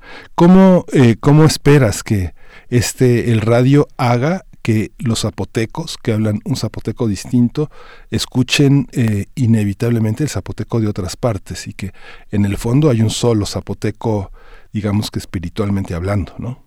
Claro, es un juego eh, con, el público. Eh, lo que lo que comentamos tú y yo ahora es, digamos, lo que hacemos quienes nos interesa, nos gusta el tema. Eh, como, como objeto de estudio, pero no, no, necesariamente lo enfoca así la gente que lo utiliza. Nosotros nos enfrentamos, bueno, el tema sí lo hemos tocado. Para empezar, por supuesto que sucedió algo muy semejante en la comunidad. Eh, muchas de las personas que nos eh, llamaron o, o, nos detenían para hablar era para decirnos, oye, tú no sabes, este tú ni siquiera hablas es, este zapoteco para que este, te estás metiendo yo sí sé invítame a mi programa. Mi abuelita me enseñó a mí. Entonces el tema ahí de quién tiene la autoridad para determinar qué cómo se habla o qué se dice o cómo se nombra una palabra parecía un, un problema fue un problema digamos que nosotros quisimos borrar. Y eh, como actitud, digamos, o como política editorial, nosotros, nosotros sostenemos que no somos autoridad lingüística y no lo somos, porque además las autoridades lingüísticas eh, provienen de las tradiciones occidentales. Las tradiciones indígenas no tenían autoridad. Hay ahora quienes tienen autoridades lingüísticas, pero es una tradición occidental. En muchas del zapoteco no lo tenemos. Entonces, eh, eso nos permite ponernos en un nivel de igualdad con nuestra audiencia y permitirnos el cometer errores.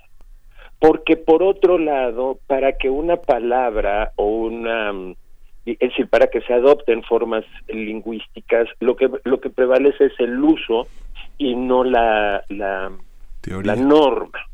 Entonces, este, nosotros podemos proponer tres formas de llamar pelota a las pelotas, a los balones, y finalmente podremos estar discutiendo mucho tiempo cuál es la manera correcta y a la gente le podrá podrá simplemente usar aquella que le resulte más simpática, por decirlo, ¿no? Efectivamente, así funciona y eso en realidad fue liberador eh, tanto para el público como para los conductores, porque déjame decirte que las discusiones eran impresionantes dentro del, de, nosotros mismos. Fue muy difícil convencer a un eh, uno de los locutores que es, eh, digamos, pionero de la radio aquí, que eh, habla el zapoteco, pero no al aire. Cuando lo invité me dijo, no, no, no, yo sí te apoyo, pero yo no voy a hablar zapoteco. Y por supuesto que ahora lo habla este, de manera muy suelta porque precisamente en la política pues, vamos a equivocarnos juntos.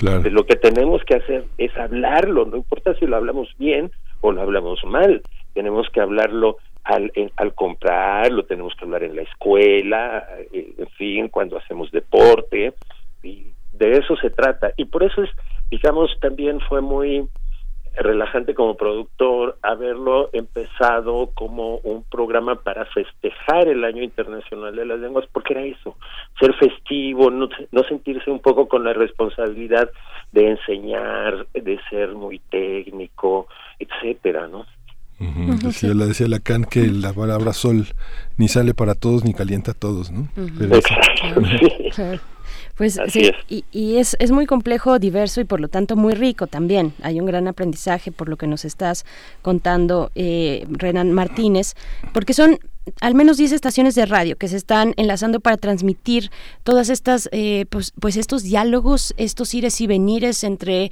los eh, compañeros de la radio y también las audiencias tan diversas.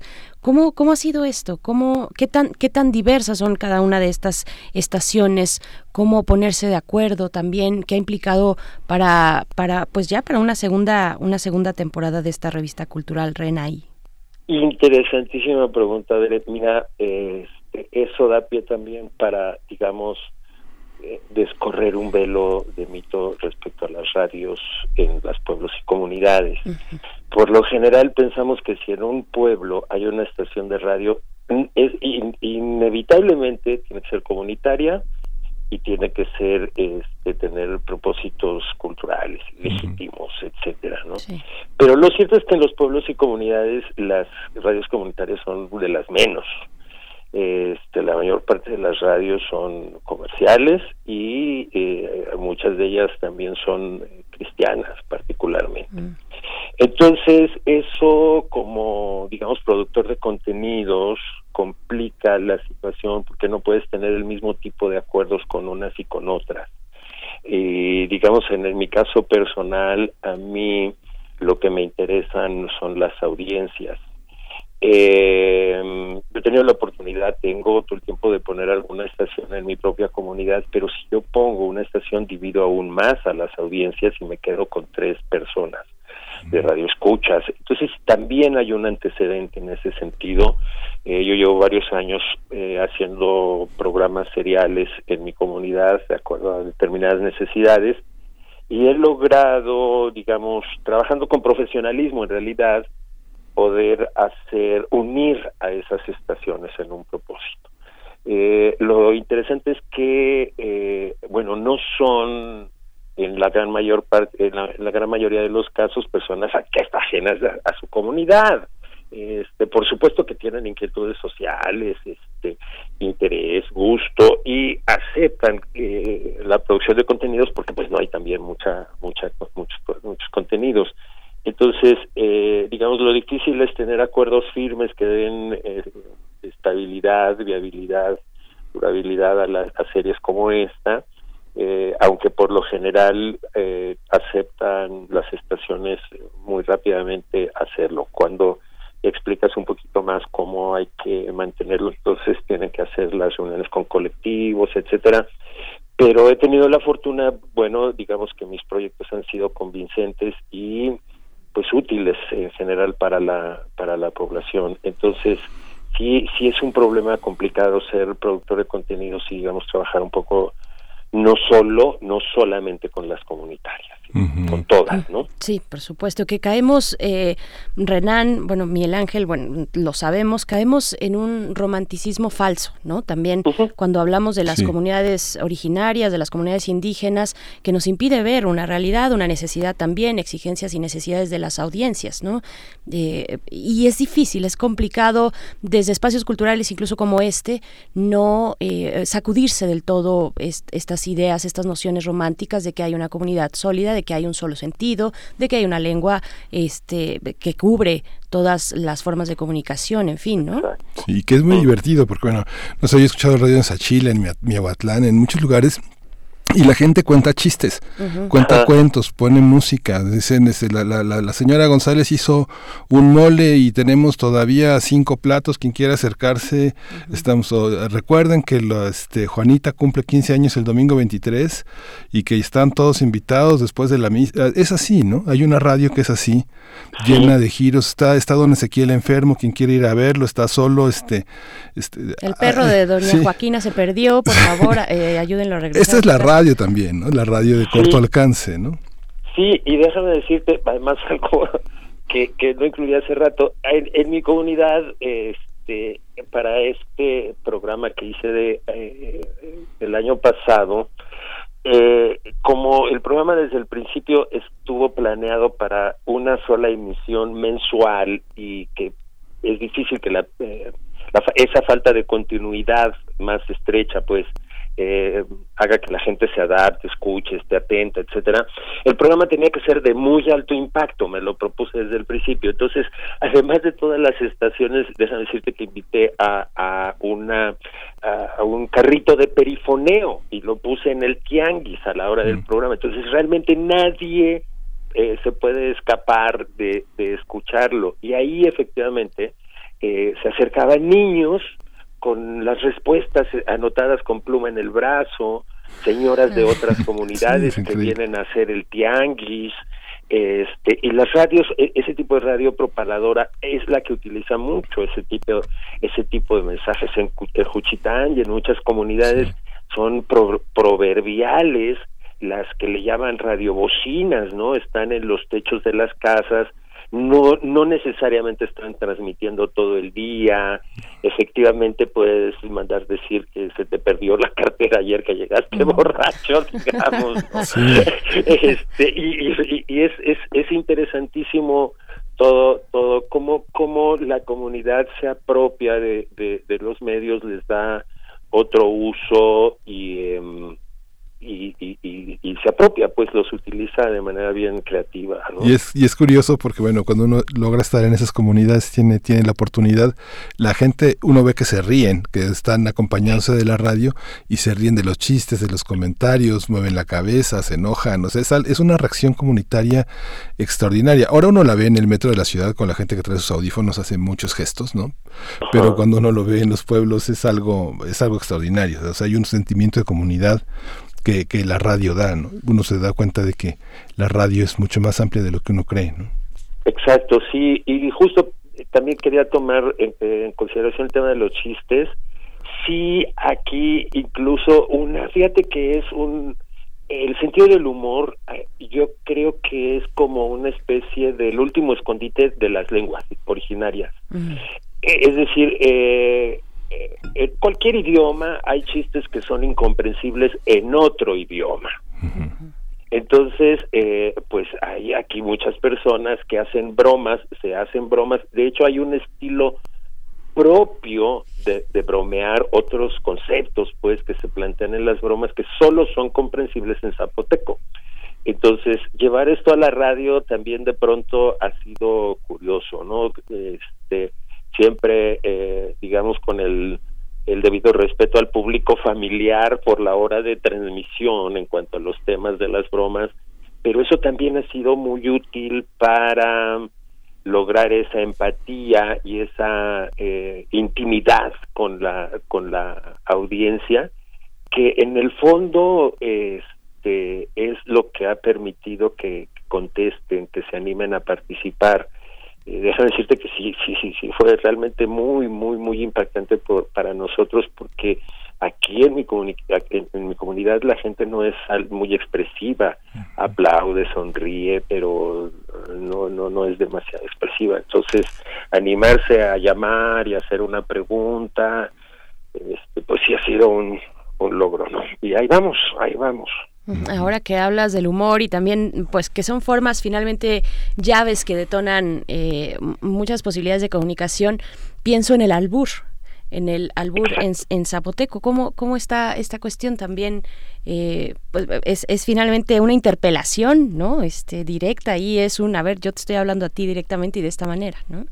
Fíjate que yo no hablo zapoteco y lo que me preguntas realmente me genera prácticamente una, investigación. No sé si el albur en este sentido de el doble lenguaje que aplica no solo para la broma, eh, perdón, el doble sentido que, que aplica no solo para, para la broma, sino también para otras cosas. No sé si, si eh, se manifieste eh, eh, en el zapoteco. Lo que sí está muy presente en el sentido del humor la verdad es un grado mucho menor, creo yo, de agresividad.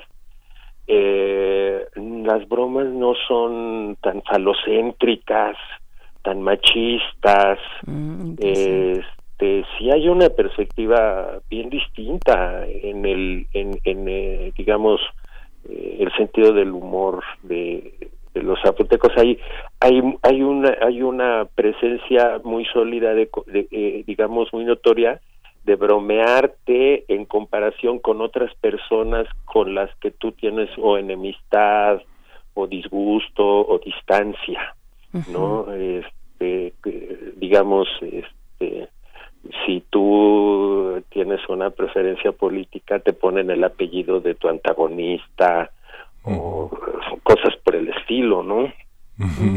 El humor uno es lo que la vida separa. Fíjate que Miriam Trejo nos comparte eh, parte de la conversación que, que, tuvo contigo, este Renan, que hay también una, en el corredor también hay unas 10 estaciones de cerca de 100 kilómetros con cerca de 100 mil radioescuchas y bueno, tú vas a estar reporteando y vas a estar muy cerca de todo este mundo. Eh, te comprometemos a que nos dejes escuchar aquí en primer movimiento parte de lo que recojas, parte, aquí van a ser como unos ecos, pero pues los vamos a escuchar con mucho gusto si tú nos facilitas también esos encuentros, esas anécdotas, esos materiales que esta, esta radio portátil, ¿no? móvil va, va, va a tener en, el, en este corredor que estás construyendo. ¿no?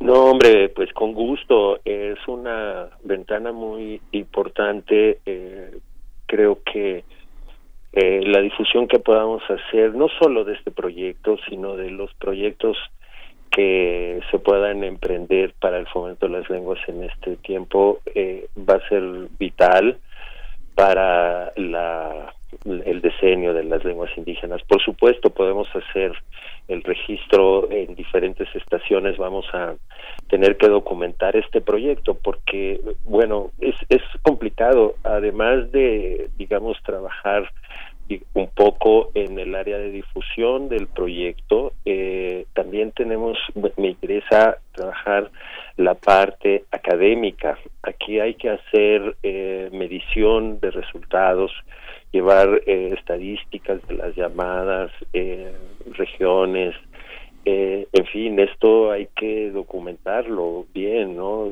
Temas, en fin, darle un... Yo, yo he estado aplicando algunas nociones teóricas de manera un poco intuitiva, como el reiterar, la apelación directa, etcétera, pero hay que construir y consolidar también esa esa parte. Y bueno yo te agradezco muchísimo la invitación y por supuesto podrán contener eh, contar con algo algunos materiales.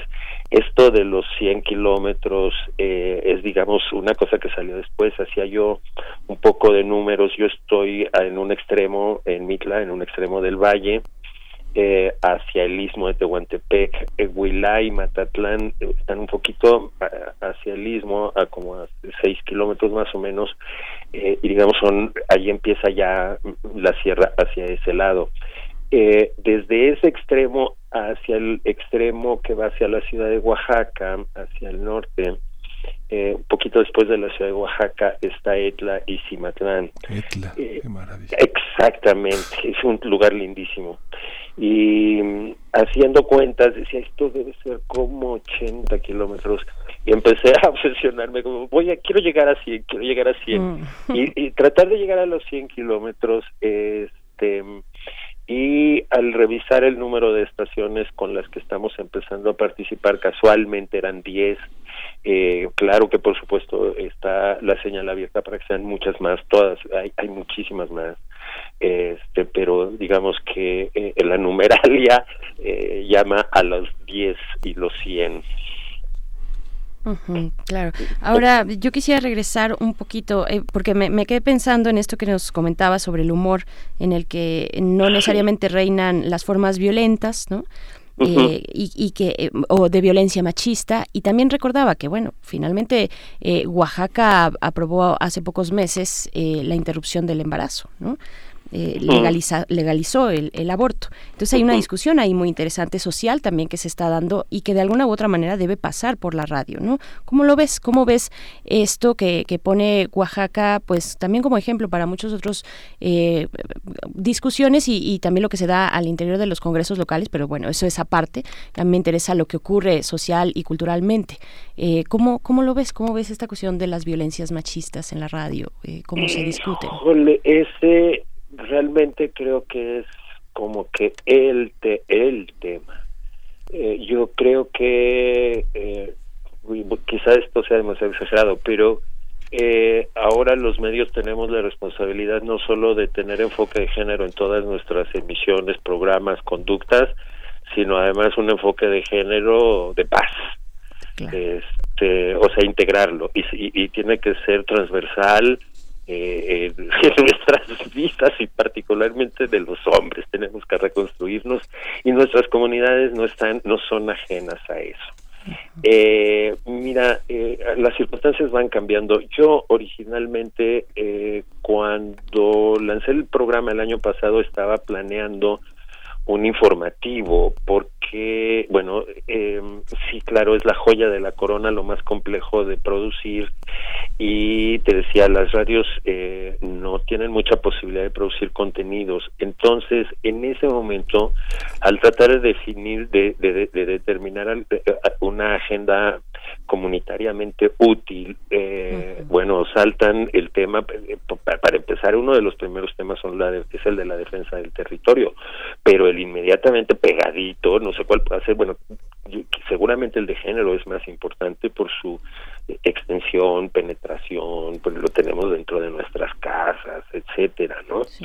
este sí eh, creo que el tema está ausente en gran medida en las radios de los pueblos, en el entendido que cuando yo digo radios de los pueblos, estoy incluyendo a las comunitarias y a las no, y a las que no lo son.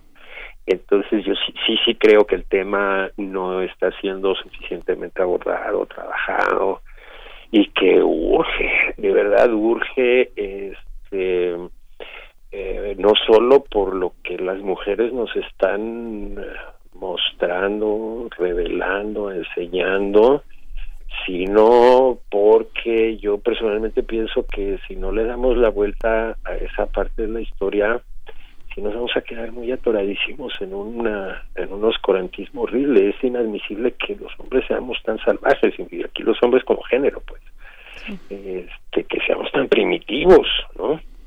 Este, este entonces sí hay algo hay mucho mucho que debemos tenemos que trabajar muy a fondo en todas las radios de nuestros pueblos. Y fíjate hace no mucho me, me estaban tratando de localizar a alguien que hacía una investigación sobre el feminismo y me pedían que yo con, eh, los eh, eh, conectara con asociaciones de mujeres en mi localidad. Y en mi localidad no hay una un solo grupo de mujeres que esté haciendo algo por por las mujeres. Así y podemos encontrar seguramente muchos otros lugares.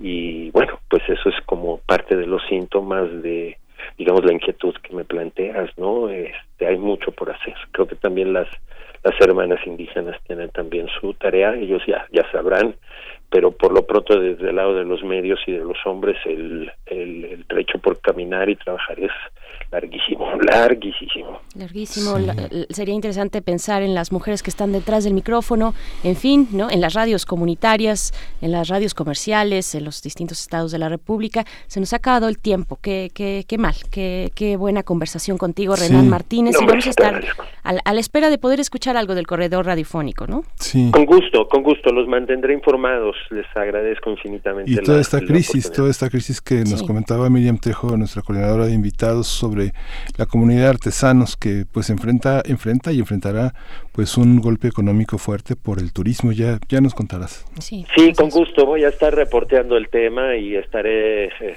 a la orden de ustedes, con muchísimo gusto. Gracias. Gracias. Aquí y ahora, eh, Renan Martínez, Oaxaca. Vamos a escuchar a Yuk Yay de la banda regional Mije.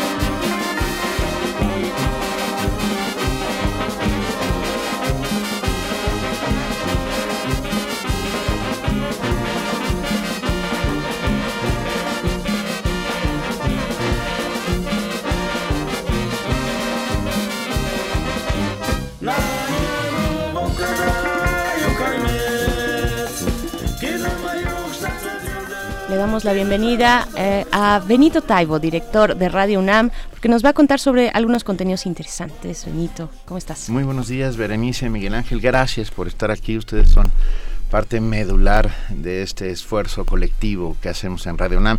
Solo para contarle a nuestros queridos amigos radioescuchas que a partir del día de hoy estarán enlazadas nuestras dos cadenas, nuestras dos eh, emisoras, AM y FM, el 96.1 y el 860 de AM hasta nuevo aviso. O sea, tendremos la programación de FM en AM. Agradezco su comprensión. Estamos en la fase 2. Hemos reducido al mínimo indispensable a nuestro personal. Tendremos esfuerzos informativos en vivo, como lo hemos venido haciendo. Primer movimiento, por supuesto. Prisma RU a la una de la tarde. Y resistencia modulada a las 8 de la noche.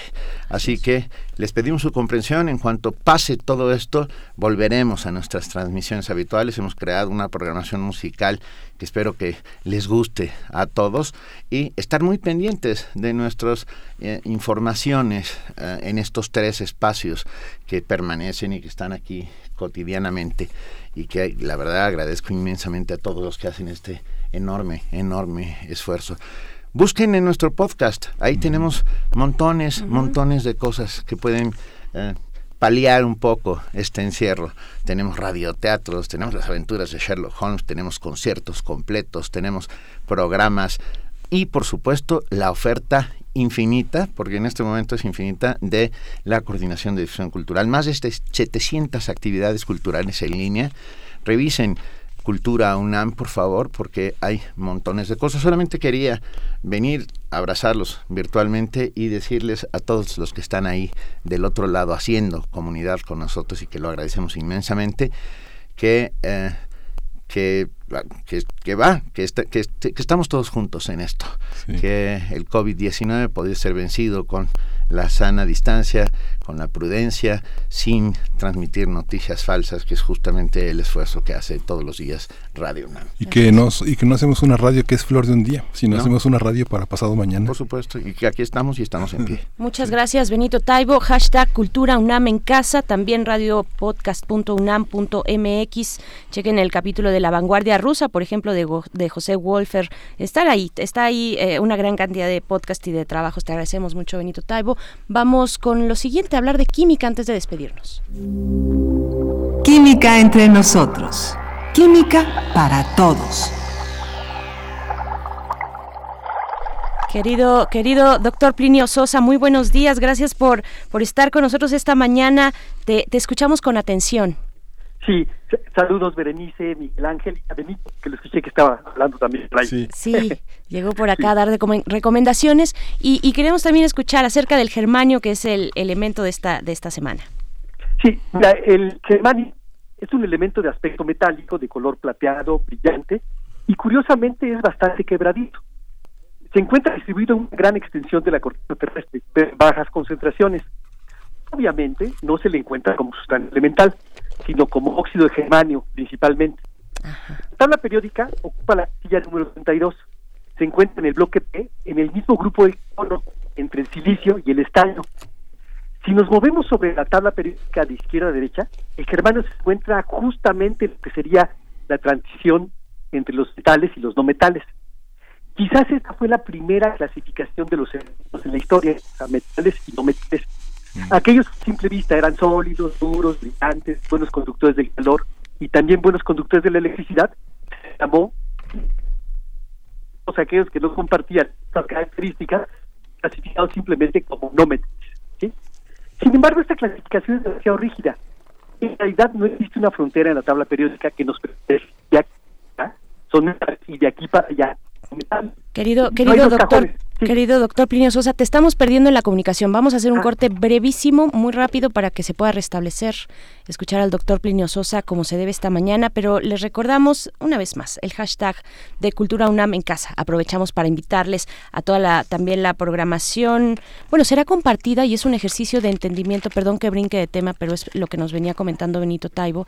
Eh, eh, será compartida la programación entre AM y FM de Radio UNAM. Hay que tener comprensión, les pedimos, porque hemos reducido pues al mínimo nuestras posibilidades eh, para estar operando aquí, pero estaremos, estaremos como aquí en primer movimiento, en los espacios en vivo, como ahora también escuchando acerca de la química con el doctor Plinio Sosa. Ya regresamos, doctor. Sí, estoy un poco diciéndoles que realmente no hay dos cajones ¿no? de metales y no metales, sino que el carácter metálico es una propiedad que va cambiando gradualmente, desde lo muy metálico hasta lo nada metálico. O sea que el germanio es algo así como un metal que como que se está queriendo hacer no metal, ¿no?